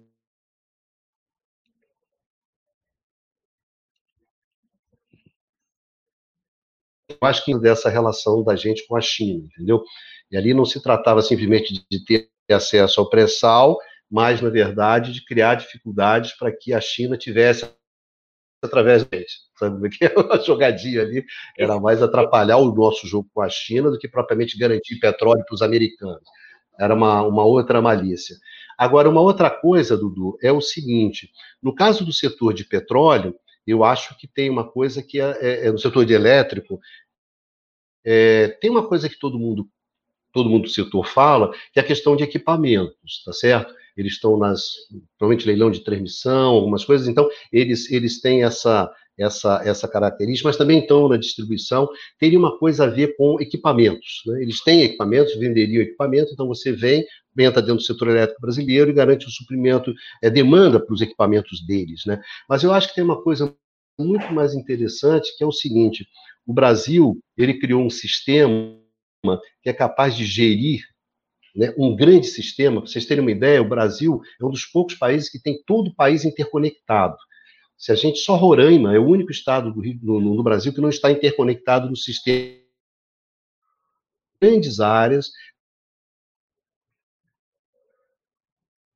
Temos grandes sistemas que são sistemas temas muito interessantes. Se você imagina, se eu imagino assim, a Rota da Seda, aqueles, é, o cinturão, aqueles projetos né, de grandes áreas, com grande diversidade climática, que você pode jogar dentro do setor para você transportar energia a grandes distâncias. Quer dizer, a China teria muito, mas muito que aprender com o sistema elétrico brasileiro. esse sistema único. Para quem quer grandes áreas, grandes regiões, é uma, é uma, grande jogada. Então, estar dentro desse setor, aprender como esse setor opera, seria um ativo para eles, que eu acho muito mais importante do que vender equipamento, entendeu? Então, se for isso, acho assim uma, uma puta jogada, cara, um drible assim, drible de gente muito grande, não é de gente pequena, de gente que vê muito, muito, muito além. Essa é a impressão que eu tenho né, sobre isso. Mas tem pessoas que sabem até dentro do próprio setor mais sobre Elias isso, vai, participações, etc. O Elias vai adorar etc. esse comentário aí. Mas a gente tem muita coisa interessante no setor energético brasileiro. Então, se for isso, os caras são fodas, cara. Puta que pariu. Aí é, é jogar com. Tem muita Deixa visão de jogo. Deixa eu completar aí o que o Bicalho falou, trazendo essa discussão da China, porque o movimento da China, é, da saída para o mundo, é, principalmente a partir de 2001, porque antes era até proibido, o Politburo tinha que é, passou a liberar e estimular.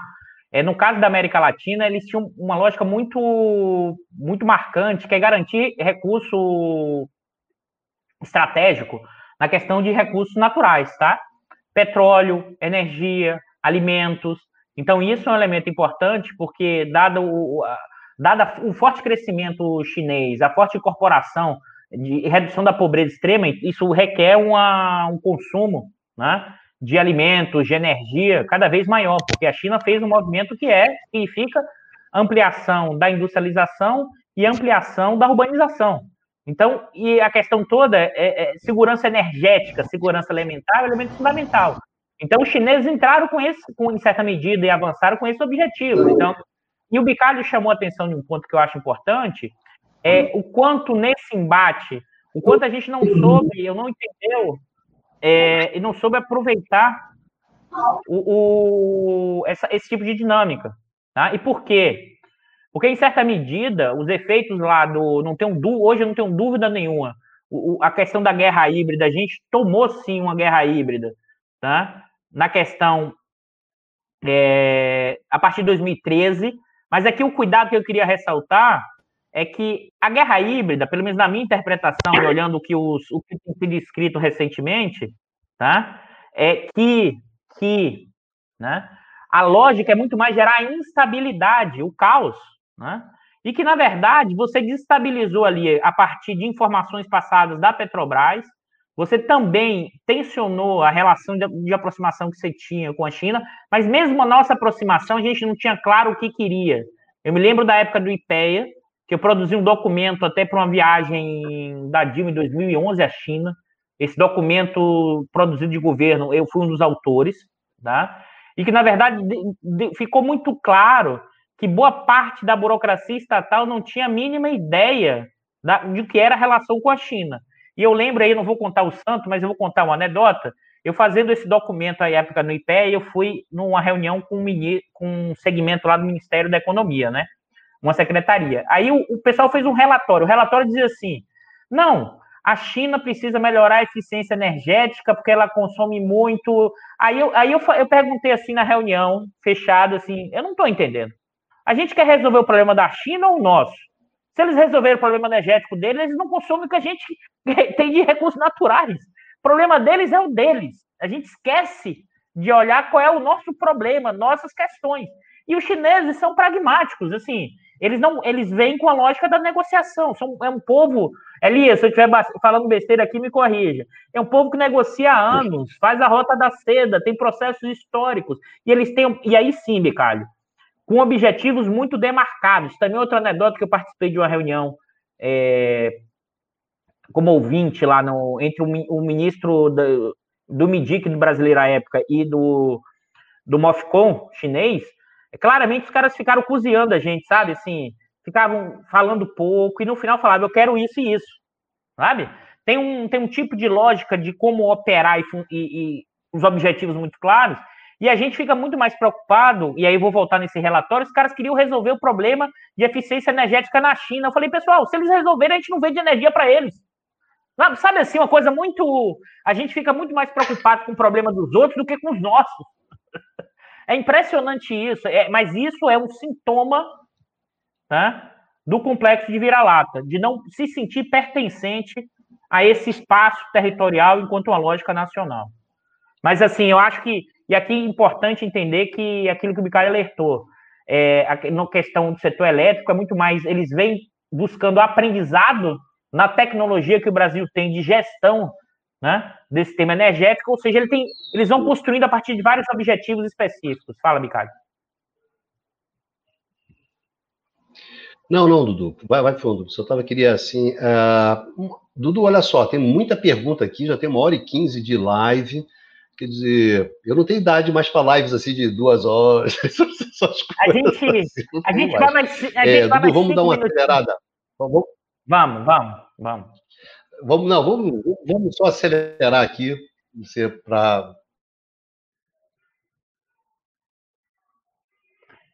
Coloca as perguntas aí que a gente vai respondendo. E eu vou Aqui acelerar. Nossa internet tá É, vamos acelerando. Olha só, será que o motivo da oposição de Bolsonaro à vacinação é mais tentar salvar o Império Americano do que a rivalidade política com Dória, ao contrário do que a mídia diz? Estou falando que está gerando em torno da corona, corona lá da, da, da, vacina chinesa, né?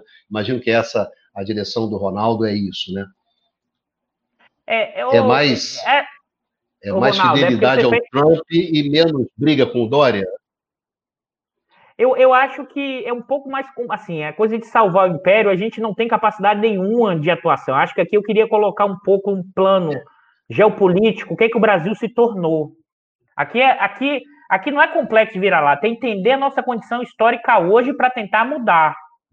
Hoje nós temos uma relevância pequena, pessoal. A gente tem que entender isso. E por que a gente tem uma relevância pequena?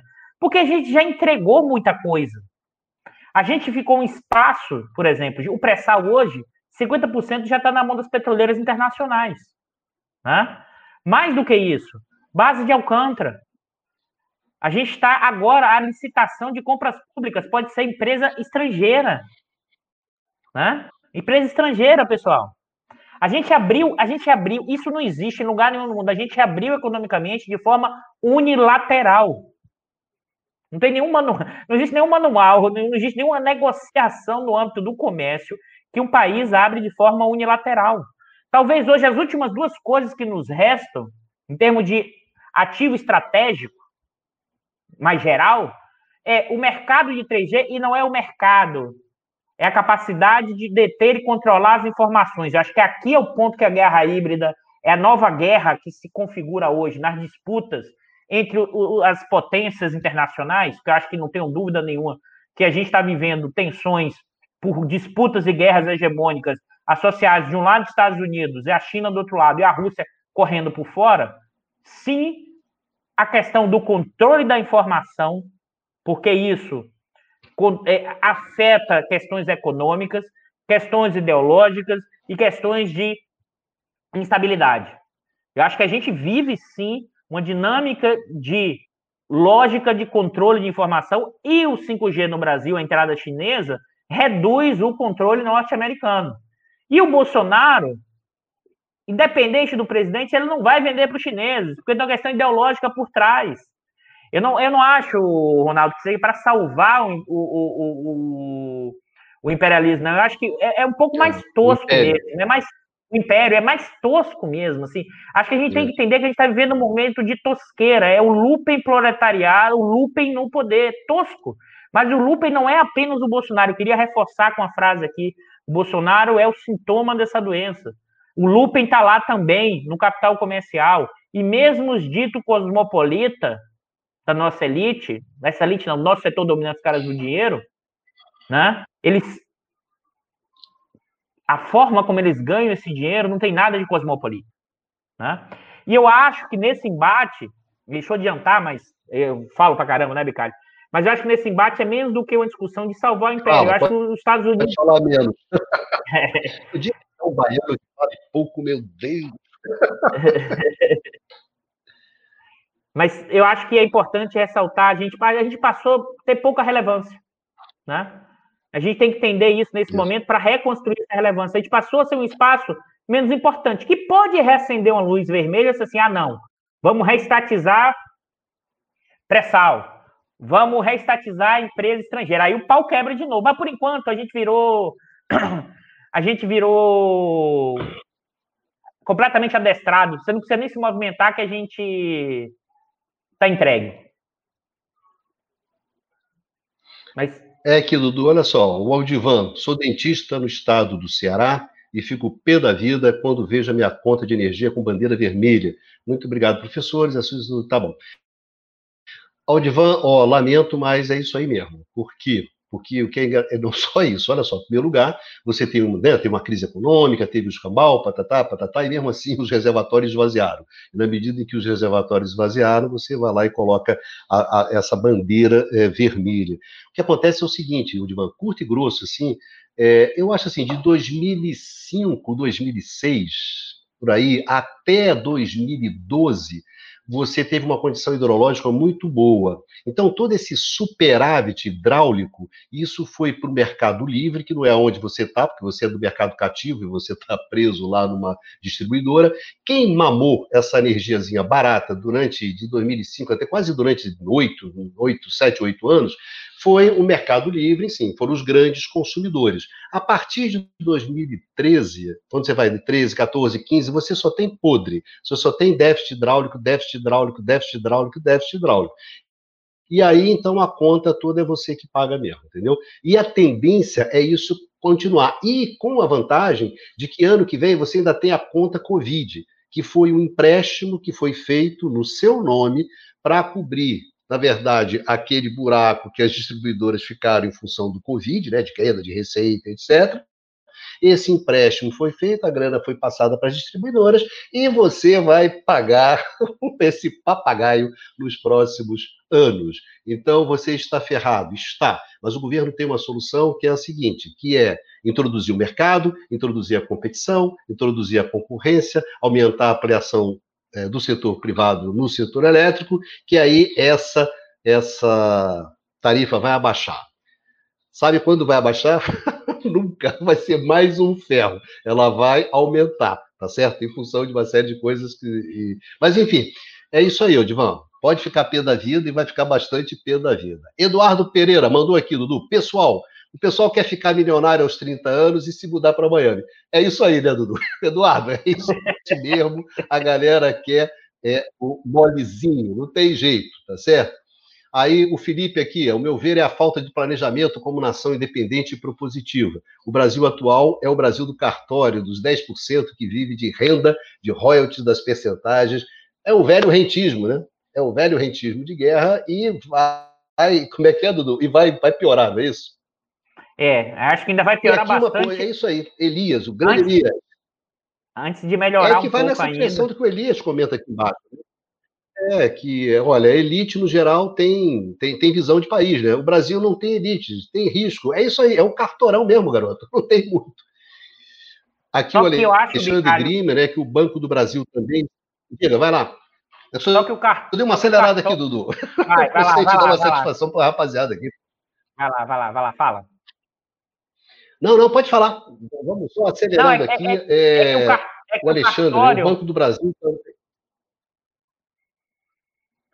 É que o cartório está zoneado, entendeu? É que o cartório está zoneado também. Não, não ninguém está conseguindo pegar o carimbo certo do cartório. Está todo mundo tentando pegar um carimbo falso para bater no cartório, entendeu? Nesse momento.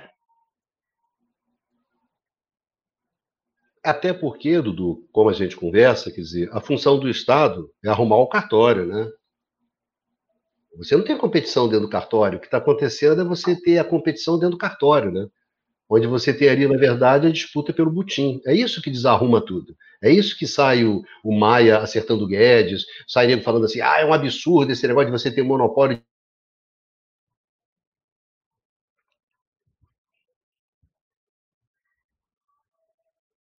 gente, o Estado perdeu essa capacidade, digamos assim, de organizar o botequim, né? Então o botequim está desorganizado, cada um quer vender a sua empadinha ali, mal confusão, etc, etc. Então eu achava, o que, que você acha, Dudu? Chamar atenção disso o pessoal, né?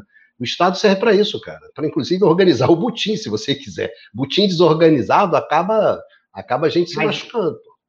E aí eu vou usar a linguagem do, do barbudo do, do 18 pro Mário, o Estado, ao mesmo tempo, é o elemento que coordena as frações do bloco capitalista. Ele coordena o processo de acumulação, porque o capitalista, por si só, nos seus níveis, ele quer deslocar o outro. E, e ele vai deslocar de qualquer maneira. E vira guerra de todos contra todos. Vira o 18 brumário.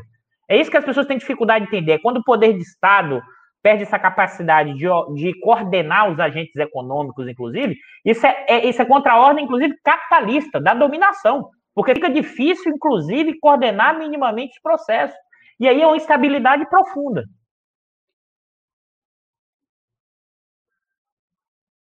Só que normalmente, né, Bicalho? Isso é. É, o Alexandre Grimer chama atenção aqui, olha, o Banco do Brasil. O Alexandre aqui chamando, olha, o Banco do Brasil também está sendo desmontado, né? Seu banco de investimento já foi vendido para o Banco Suíço. Dudu, os caras quantos bilhões essa, essa privatização na surdina, esse desmonte assim na, na a moita. Petrobras? Petrobras já 70 bilhões. Você fica olhando, ah, não, a Petrobras, é, a Eletrobras foi não, né? é, no todo dá quase 104 bilhões, não é isso? Isso, e a Petrobras 70, subsidiários Se você pega a BNDES, vai pegando tudo, né? isso. Sim. 134 Exato. bilhões, Bicalho. 134. Na surdina, na moita. Na moita. Isso é venda de ativos. 134, é, né? Na moita. É, é, é, ativos de carteira de ações do, do Bandespar, tá? Venda de subsidiárias da Petrobras, toda a questão de transporte, de, de distribuição, a BR foi vendida. É, e você está vendendo, completa muito, você já está desmanchando. O que foi alertado, a carteira do Banco do Brasil, que também gerou uma polêmica enorme, que seria uma carteira de valor podre, foi vendido muito barato. Então o pessoal está no butim, pessoal. Eu acho que a gente tem que começar a focar no que é importante, sabe? Isso. Se a gente ficar na, na lateral, o que é que está acontecendo, a gente não entende a dinâmica do movimento. A gente tem que encontrar qual é o fato que é marcante para entender essas disputas do bloco no poder, da luta de classe, do que é essa configuração hoje do nosso 18 para o Mário Tupiniquim. O Vicente aqui dizendo assim, nessa atuada o Brasil não, não vai ficar um imenso Paraguai, com todo respeito aos paraguaios. A minha geração era questão lá do Chico e do Rui Guerra, né? Esse país ainda vai se tornar o um imenso Portugal, não é isso, cara? Hoje em dia, olha só, em termos de música, você saiu lá da música do Chico e do e do Rui Guerra, né? E você está aqui numa Guarânia, né? Já fomos para uma Guarânia paraguaia, né? eu acho que nós fizemos um programa é, no Conversa sobre o Mundo Contemporâneo, que é outro, outro programa que a gente tem aqui no canal, né, Dudu? Que a gente falou exatamente sobre isso. Mas o exemplo era o Paraguai, era a Rússia, a Rússia dos anos 90. Né? Se você quisesse, se eu fosse apostar, é, é a Rússia dos anos 90, é aquele período Yeltsin, que é. Eu nem sei descrever o que é aquilo. Nós fizemos, se vocês procurarem aqui no canal, no Conversa sobre o Mundo Contemporâneo, que é um programa que a gente faz, tem justamente um programa sobre a Rússia, que a gente fez exatamente sobre isso, que é o desmonte institucional, né? Que é o desmonte que você só vai sair daquele, daquele, daquela, daquela, daquela situação com, com, com o Putin, né? que é com o Bonaparte, né? Daí o Dudu fala tanto do, do, do, dos brumários, né? Então, eu acho que eu acho que o Paraguai, me desculpe, mas o Paraguai é, é mais organizado do que para onde a gente está caminhando. o Paraguai é que você ainda está naquela do Brasilzão, patatá, patatá. Acho melhor você, ao invés de prestar atenção na segunda divisão, você começar a olhar a terceira e a quarta divisão, tá certo? Você está achando que o teu time é grande, vai baixar, aí depois volta. A gente está numa decadência eu posso falar de, de, carteirinha, né? Porque eu sou botafoguense, então de decadência eu conheço. A gente está numa trajetória de pesada. Não é, né? não, é, não, é, não, não, não é segunda divisão, não, parceiro. A gente não vai ficar na segunda, você não está entendendo. Time grande, quando desce, cara, vê o Cruzeiro aí na segunda, né? Vai, segunda, terceira.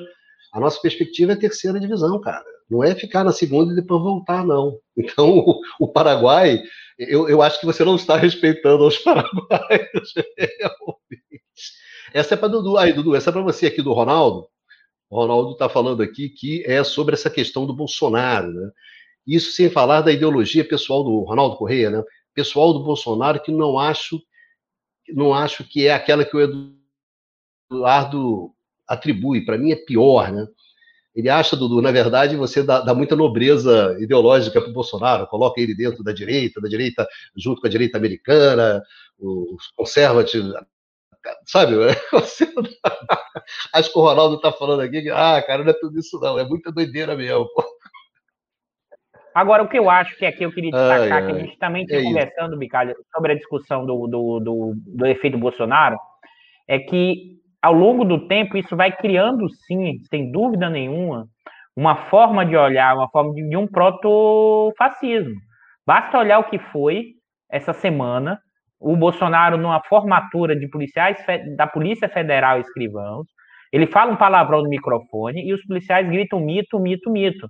Então, enquanto isso está ampliando, enquanto isso vai fastice, tornando é, protofascismo de agentes públicos e transformando o guarda da esquina ao mesmo tempo do quem prende, quem julga e quem aplica a pena.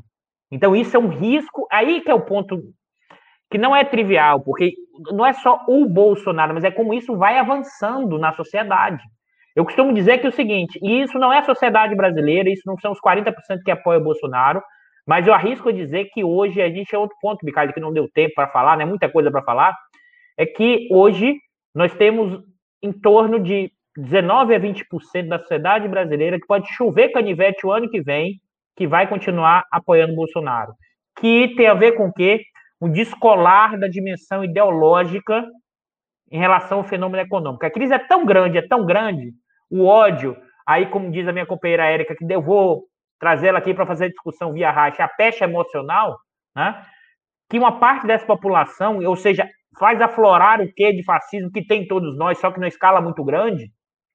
Aqui eu estou reproduzindo a, o William Reich aí nas conversas com, com minha companheira Érica Lopes, é, é, que é o seguinte, né?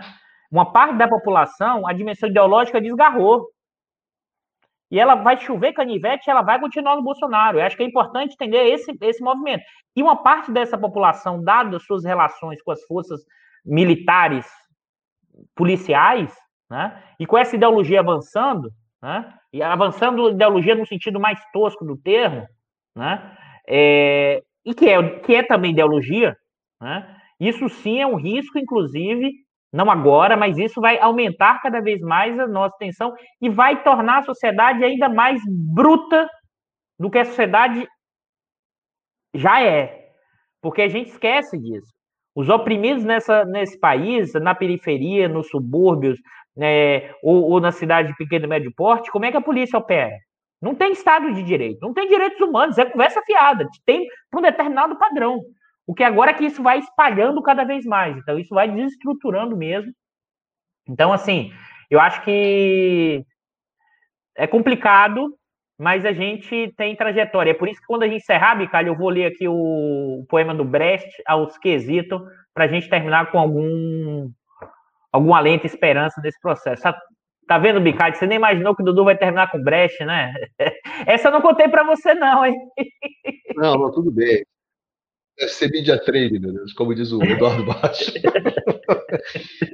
Dudu, aqui a Águida. Seguindo aqui rápido, vamos dar uma acelerada para dar satisfação ao nosso pessoal, os que acompanham a gente aqui.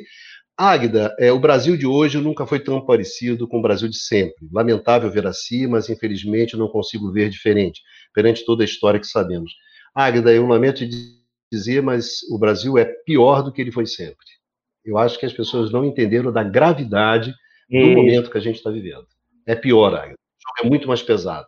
Certas conquistas que você teve a duras penas, com todas as nossas, as nossas contradições, as, as merdas que a gente faz, etc, etc, desde os anos 30. Cara, a gente perdeu a carteira de trabalho, Águida. É, é pior. é pior, cara. É muito pior. O jogo que está sendo jogado agora é um jogo de desmonte, é um jogo de ir para cima e destruir tudo. E destruir tudo. E isso desde o governo Temer. Isso não é uma história do Bolsonaro. Vamos parar com essa história. Essa jogadinha já estava, estava com o PMDB, PSDB, a galerinha do, do golpe, de todo mundo.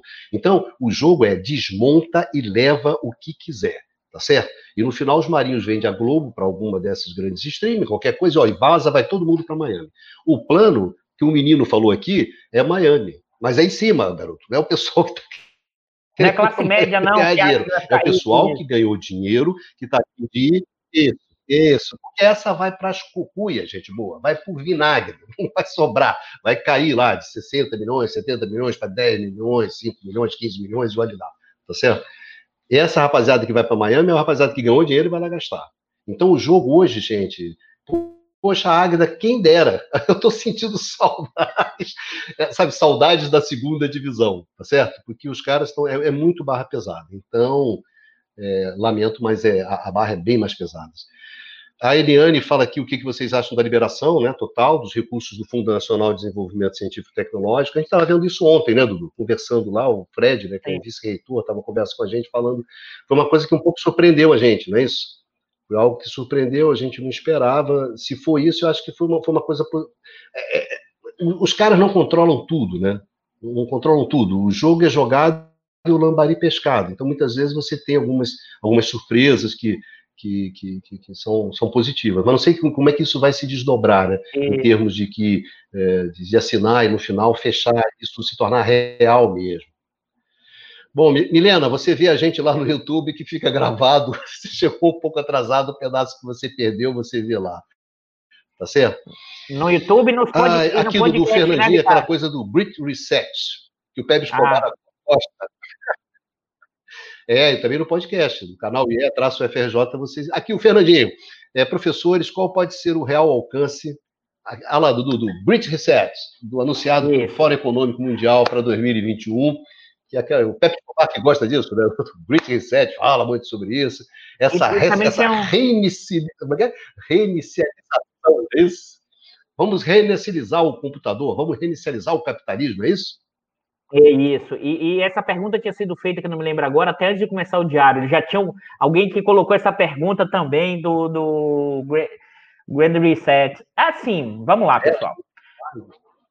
É, qual é o ponto, acho que, para chamar a atenção dessa discussão? Os, os, donos do dinheiro, ou seja, as frações capitalistas, os donos, eles, eles são.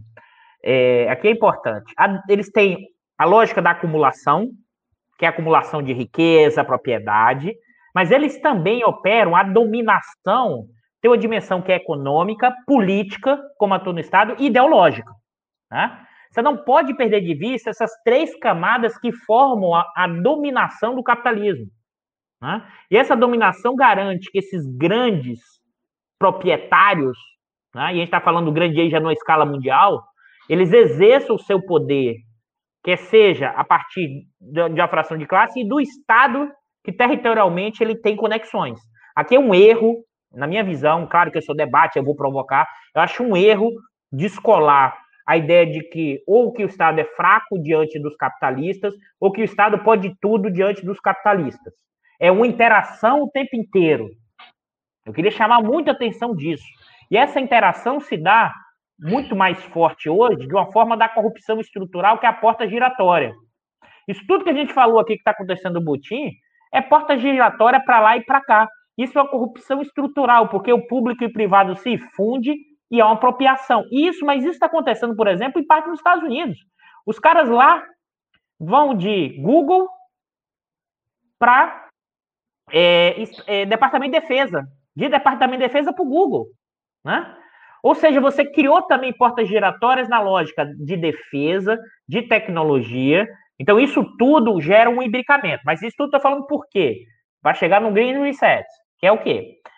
Uma parte desses caras do dinheiro né, começaram a pensar assim, porra, isso pode dar alguma merda, né? Sabe aquela coisa, a preocupação com o efeito coringa? É tipo assim, pô, olha, vamos lá, a gente está aqui, mas vamos tentar aqui esse, vamos tentar aqui dar uma dar uma adestrada aqui para esse pessoal. Vamos, vamos nos vender também como bonzinhos. Não, aí é linguajar.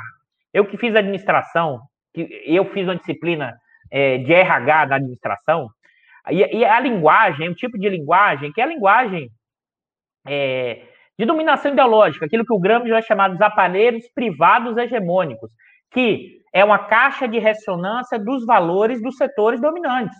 Então, essa discussão do Green Reset é o seguinte: está associada à ideia de, olha, agora nós vamos ter um capitalismo preocupado com o social, agora nós vamos ter um capitalismo preocupado com a questão ambiental, agora nós vamos é, sair, fazer uma transição energética e sair do fóssil, e, e uma parte até dos fundos de financiamento estão fazendo isso, para energia limpa.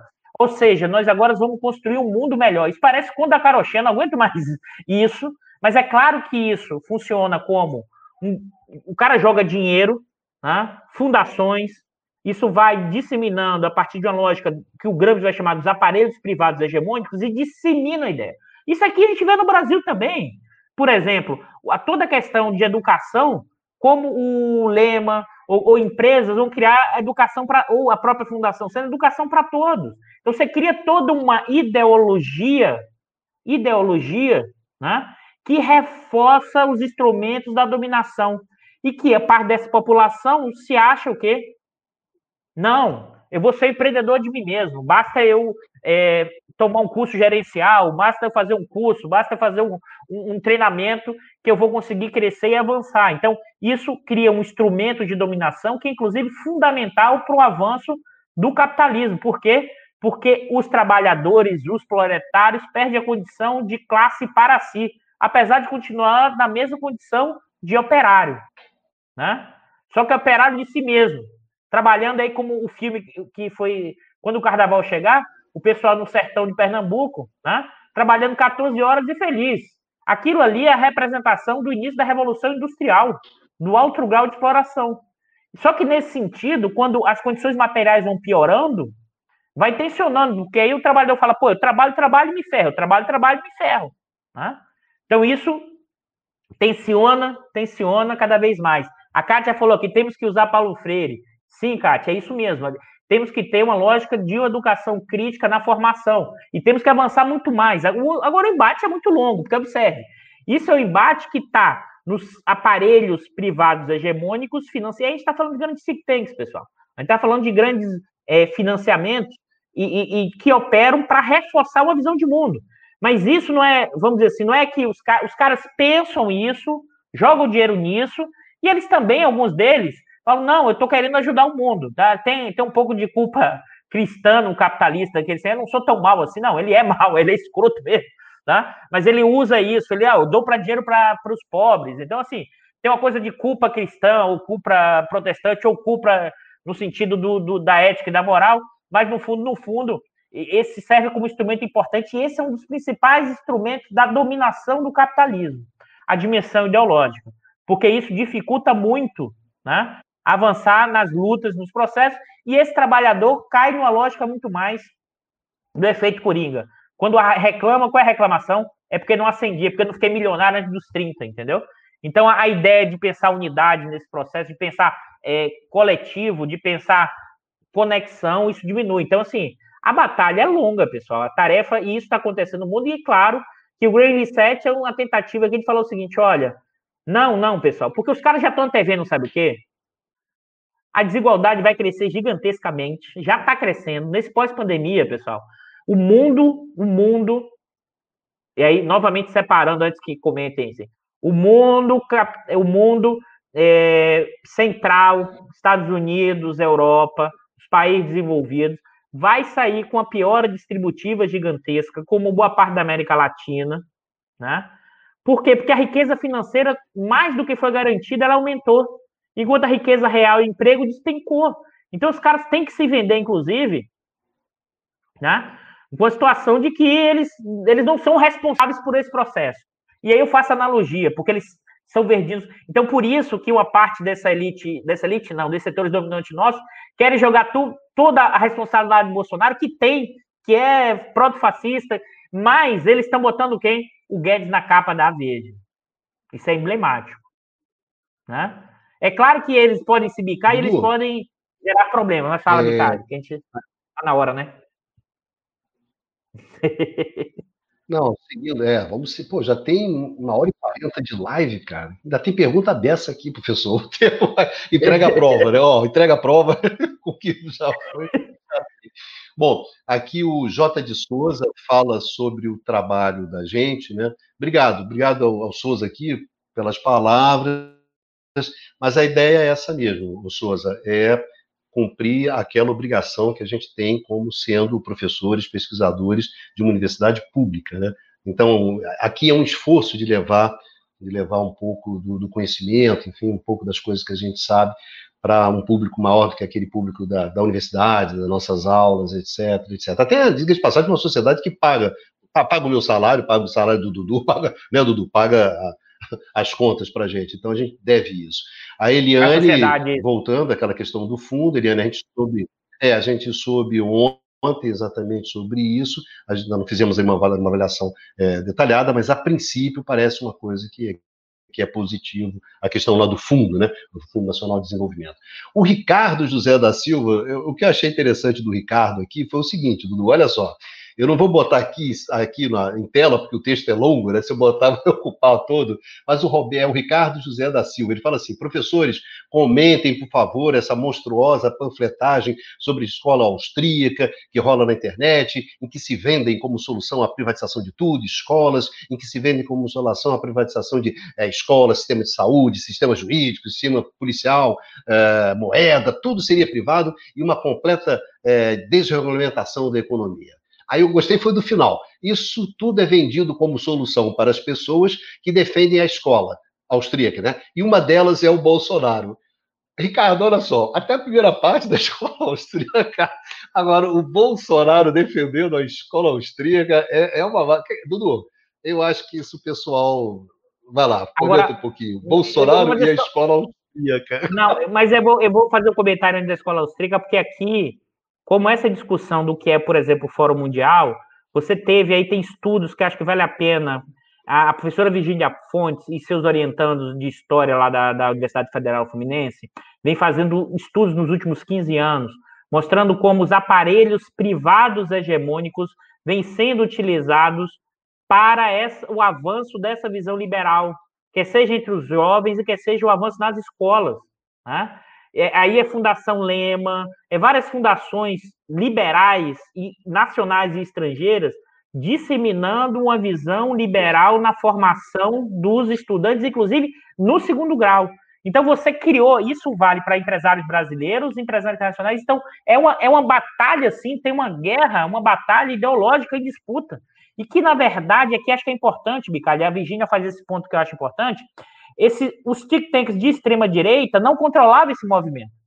Se você vê esse avanço dessa, desses think tanks liberais na questão tanto na escola, como alerta a professora Virginia, é, e como também nessa, nessas visões de, de mundo, avança nos anos 90 e 2000, e até 2013 era uma visão uma pegada liberal, Instituto Milênio. Só que com o avanço da extrema direita, o balançar como você teve ali das crises brasileiras, os movimentos de esse, esse pensamento de extrema direita domina esse processo, né? Aí é o pessoal lá do Kiko Catagulha, esse pessoal todo, eles passam a ter uma preponderância e eles vão, aí por isso que vira essa maluquice, porque mistura o Bolsonaro, essa visão de extrema direita, com escola austríaca. É a partir dessa, dessas da instabilidade que vai se formando, da nossa tempestade perfeita, que acaba encontrando uma ideologia que estava vindo dominando, e esses caras, inclusive, perdem o controle. Né? Só que no caso brasileiro, eles vão se juntar. Né? Aí vira o novo, que é o, é o liberal na economia e conservador nos costumes. É o negócio mais surreal do mundo, assim. É, é, é e é, é impressionante que é, é, se você olha as, as, a, as convenções do novo, né? É um padrão lógico de funcionamento do você não tem negro, mulato, sabe? São muito poucos. É um tipo de. Eu, eu costumo dizer, é, sinceramente, eu não vou medir palavras, não, é um racismo estrutural gigantesco e que é, esses setores dominantes, assim. Por isso que eu entendo a inquietação, de vez em quando dá pra pensar, pô, vamos, vamos lá, jacobinos, mas o problema é que a gente nem tem força para isso, nem tem chance nenhuma em termos históricos nesse momento. Bicalho, acho que a gente pode partir para a gente, talvez uma última pergunta e a gente fazer o nosso fechamento, porque eu ainda quero ler o, o Brecht aqui para fechar. É, Dudu, vamos então acelerar aqui nas perguntas. O Felipe, o Felipe Geometal, ele, ele coloca a seguinte questão, que é essa aqui. É se o Brasil é, de hoje tem chance de virar o Chile de ontem. É, eu acho que não. Aí, já que o Dudu gosta, né, a história se repete, né? Primeiro como fa, primeiro como tragédia o Chile é uma tragédia. O Brasil virar um Chile é uma farsa, quer dizer, o contexto do mundo é outro, completamente diferente. Desde o contexto ali que nasce o regime chileno em 76, 76 ou 73, agora me fugiu, me deu um branco, mas onde você tem ali a queda, né, La Moneda, com, com Allende, com tudo, e depois aquilo que você vira neoliberal à vera, né, com a concertação, né, que é o Partido Socialista junto lá com a democracia cristã. Então, aquilo ali que vai nos anos 70, nos anos 80, depois nos anos 90, eu acho que é um contexto completamente diferente do que tem hoje. Então, eu diria isso, não, não, não o Brasil não vira o Chile. Né? Se o Brasil, do, do, do, do, tamanho da economia que a gente tem, da população que a gente tem, se a gente tentar fazer isso, que eu acho que é o, o que talvez preocupa mais a gente nesse, nesse momento, né, no qual a gente, a gente vai conversando aqui com vocês, é que, no fundo, tanto a preocupação minha com o Dudu, que a gente vem discutindo há quatro, cinco anos, é da gravidade do momento. O momento é extremamente grave. E é impressionante que as coisas é, sempre se confirmaram, assim, o, o, pior diagnóstico que a gente tinha, né, Dudu? Sempre foi o pior diagnóstico. Sim. Pior diagnóstico. A gente nunca que... foi surpreendido por coisas boas.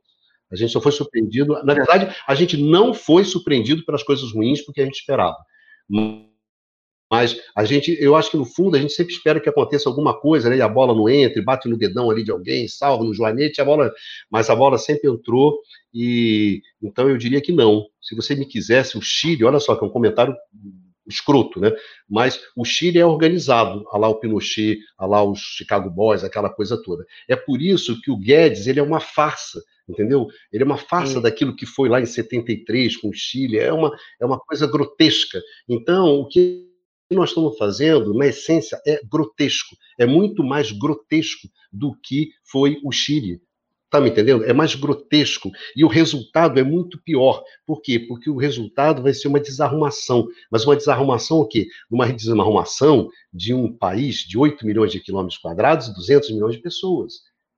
Nas grandes cidades.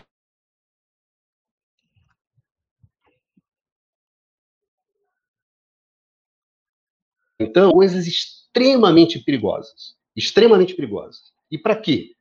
caras do mercado financeiro pode ganhar, para a XP, sabe, o Pactual, para a galerinha possa fazer o joguinho do mercado financeiro, entendeu? Lançar os seus derivativos de setor elétrico, que é uma coisa patética, completamente patética, ridícula, de gente que não tem a menor noção de que caralho que está fazendo. Você está me entendendo? Então, essa que é a gravidade. Eu te digo o seguinte: não, não vai ser como o Chile. Vai ser muito, muito, muito pior. Porque um país como esse, desse tamanho, um país como esse, descacetado, cara, um, um desse tamanho, um caminhão, uma jamanta que nem o Brasil, essa jamantona, sem freio, sem porra nenhuma, no meio de uma estrada, caramba, você é, é muita, muita, muita irresponsabilidade. Muita irresponsabilidade para cada uns trocadinhos ali para ninguém poder brincar no, no, cassino do mercado, dessa coisinha toda. Né? Então, isso é um pouco. É, não, não vai ser o Chile, não. Bicalho, eu acho que a gente pode. Desculpa, a gente... Não, perfeito. Eu acho que seu comentário acho que é um gancho ah. para a gente. Acho que para a gente fechar, sim, Bicalho. Eu acho que a gente pode fechar agora para a gente falar um pouco aí, você, e depois eu falo um é, pouquinho, é, depois eu leio o breve. Só, só, Dudu, deixa eu passar aqui. Ah, deixa eu só passar aqui, agradecer ao Rogério aqui pela questão dele, né, que fala sobre auxílio emergencial, é, que a gente já discutiu nesse programa, do Pedro, é, Norberto aqui, da Águida, a gente não. A gente agradece, agradece de montão né, a participação. Bom, é a grande estúpido, realmente do Jabur é a melhor definição. E a gente gostaria de seguir aqui, mas aí eu acho que fica muito, muito pesado para vocês, né? Já tem duas horas de live e a gente só queria conversar um pouco com vocês e desculpe se a gente não, não responde a, a todos aqui, né? mas é, não, não, não daria tempo. Eu acho que é isso, mas só agradecer demais, demais a presença de vocês, é, de terem aceitado né, o convite da gente, de vir aqui é, conversar com a gente, mas é, é, isso. Bom, desculpe qualquer coisa, né? a irritação às vezes, né? A, é, perdendo a, a tranquilidade para se analisar as coisas, né? Mas eu acho que é porque, é, pelo menos para mim, que viveu uma geração. É, gente, eu tenho 63 anos. Eu entrei na universidade em 1976, tá certo? 76 ainda era do governo Geisel. A primeira vez que eu entrei num auditório era um show de calouros, de repente apareceu um menino ali e falou sobre a cassação de um deputado brasileiro, porque o cara tinha feito um comentário na Câmara, acho que era Fernando Pinto, não me lembro, é, sobre Pinochet. Ele foi caçado sobre isso. Então, no meio daquela confusão, o garoto apareceu, falou, etc. Esse foi o mundo que eu entrei. A minha geração foi uma geração vitoriosa, porque a gente foi conquistando, a gente reabriu os diretórios acadêmicos, reabriu o DCE, reabriu a Uni, a gente, eu votei a primeira vez, eu votei para vereador em 1976, conseguimos, retomamos a democracia, conseguimos a anistia, conseguimos a Constituição de 88, e depois chegar até eleger um partido de esquerda, que foi o QT. Então, a minha geração, ela, ela foi uma geração que teve grandes ganhos, a gente sempre acostumou. Então, é, esse momento, que é um revés muito, muito pesado para a minha geração, o pessoal da minha geração sente muito isso. A gente nunca imaginou que isso ia acontecer, né? porque a gente vinha assim num, num crescente, né? avançando, avançando, avançando. A história é um carro alegre, contente, etc, etc. Então está sendo muito, muito difícil. O sentimento que eu sinto é o mesmo que o Fernando, acho que o Flávio, Flávio Tavares, um jornalista gaúcho, né? Ele está, inclusive, ele é um daqueles que foram libertados é, a partir do sequestro do, do, do embaixador americano, né? ele está no, no, Hércules, aquele avião famoso, etc, etc. E o Flávio falava isso também, que ele era de uma geração do pós-guerra, no qual você foi tendo avanços, avanços, avanços, avanços. Então, quando veio a, a, a quando veio a Revolução de 64, que eles esperavam, não, isso vai ser curto, né? Vai demorar pouco, etc., foi muito duro para eles. Então, aquele sentimento que eu ouvi do Flávio contar, eu, eu, é, lá para 64, para a geração dele, do pós-guerra, é, que toma na, na Então,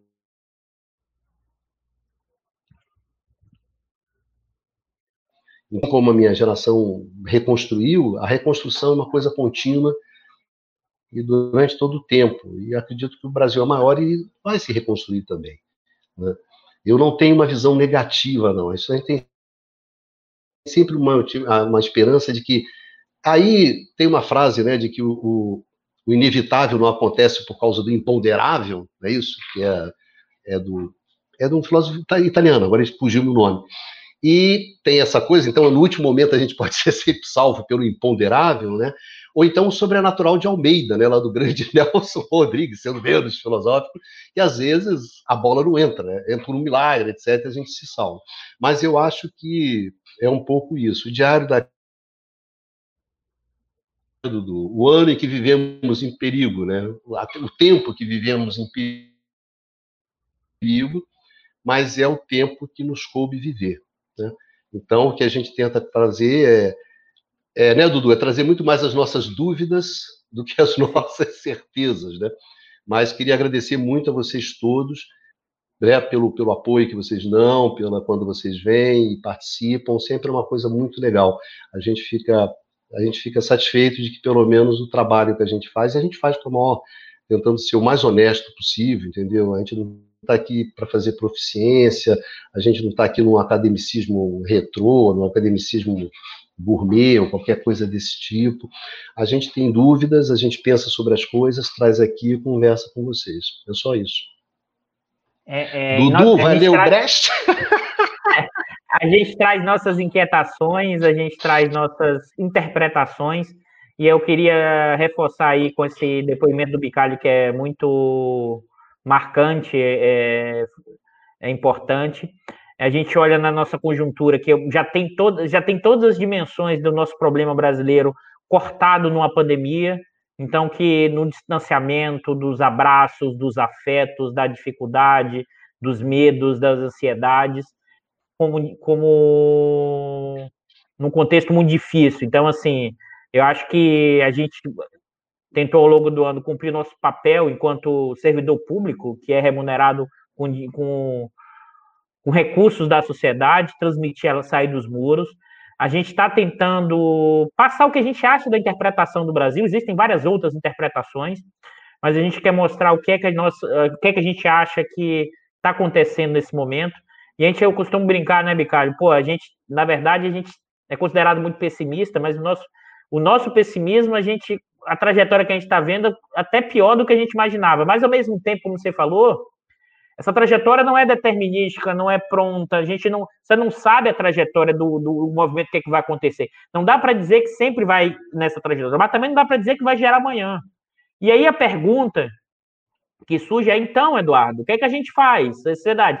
Acho que a gente tem que primeiro entender esse movimento, entender a realidade e pensar processo. E eu vou ler o Brecht, porque acho que esse poema do Brecht é muito bom para pensar esse momento. Aos que hesitam, Bertolt Brecht. Você diz: nossa causa vai mal, a escuridão aumenta, as forças diminuem. Agora, depois que trabalhamos por tanto tempo, estamos em situação pior que no início. Mas o inimigo está aí, mais forte do que nunca.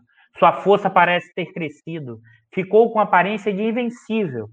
Mas nós cometemos erros, não há como negar. Nosso número se reduz, nossa palavra de ordem estão em desordem. O inimigo distorce muitas de nossas palavras até ficarem irreconhecíveis.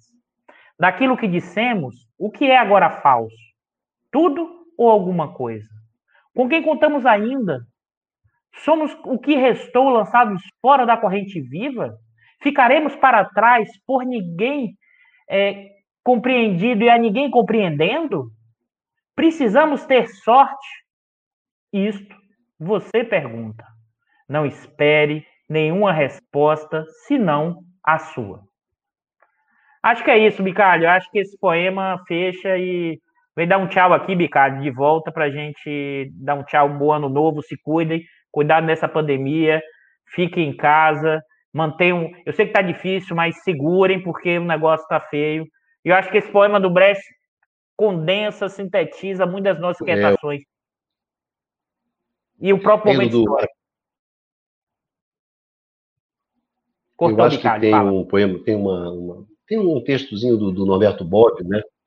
Tem um texto do Norberto Bobbio, do Bobbio que ele fala sobre aquela tese dele do labirinto, né? Ou seja, nós estamos, ninguém vai nos tirar do labirinto, né? A gente está condenado a gente ter que, que encontrar a saída dos nossos labirintos, né? E a gente pode não saber qual é o caminho da saída, né? Mas pelo menos a gente já sabe é, quais são os caminhos que não levam a lugar nenhum, né? Então eu acho que, na verdade, nós estamos nisso e a gente vai ter que as saídas, né? Ou pelo menos discutir caminhos que não levam a lugar nenhum, né? Pelo menos isso. E, e aí, né, Bicalho, okay, a gente... Dudu? Acho que fechar, e a, a gente evoca é. isso, e a gente evoca o Guimarães, né? Viver é perigoso. E é preciso e para e, e, e aprender a viver é viver. Então, nesse sentido, temos que acreditar é e cumprir é os nossos papéis. É viver, né? Boas festas, é isso. Um beijão para todos vocês. A gente volta em janeiro, né, Dudu? Acho que já na primeira semana, primeira sexta-feira de, janeiro, de janeiro, a gente está aqui conversando com vocês e já trazendo novidades já trazendo novidades, né, Dudu? Vamos ver se essa rapaz ouviu, né, Norberto? Trabalhar, trabalhar para ter novos programas já em janeiro. Beijão a todos. Nos vemos. Beijo, pessoal. Feliz okay? ano novo. Se cuidem. Vamos... Tudo de bom. Abraço, beijo para todos.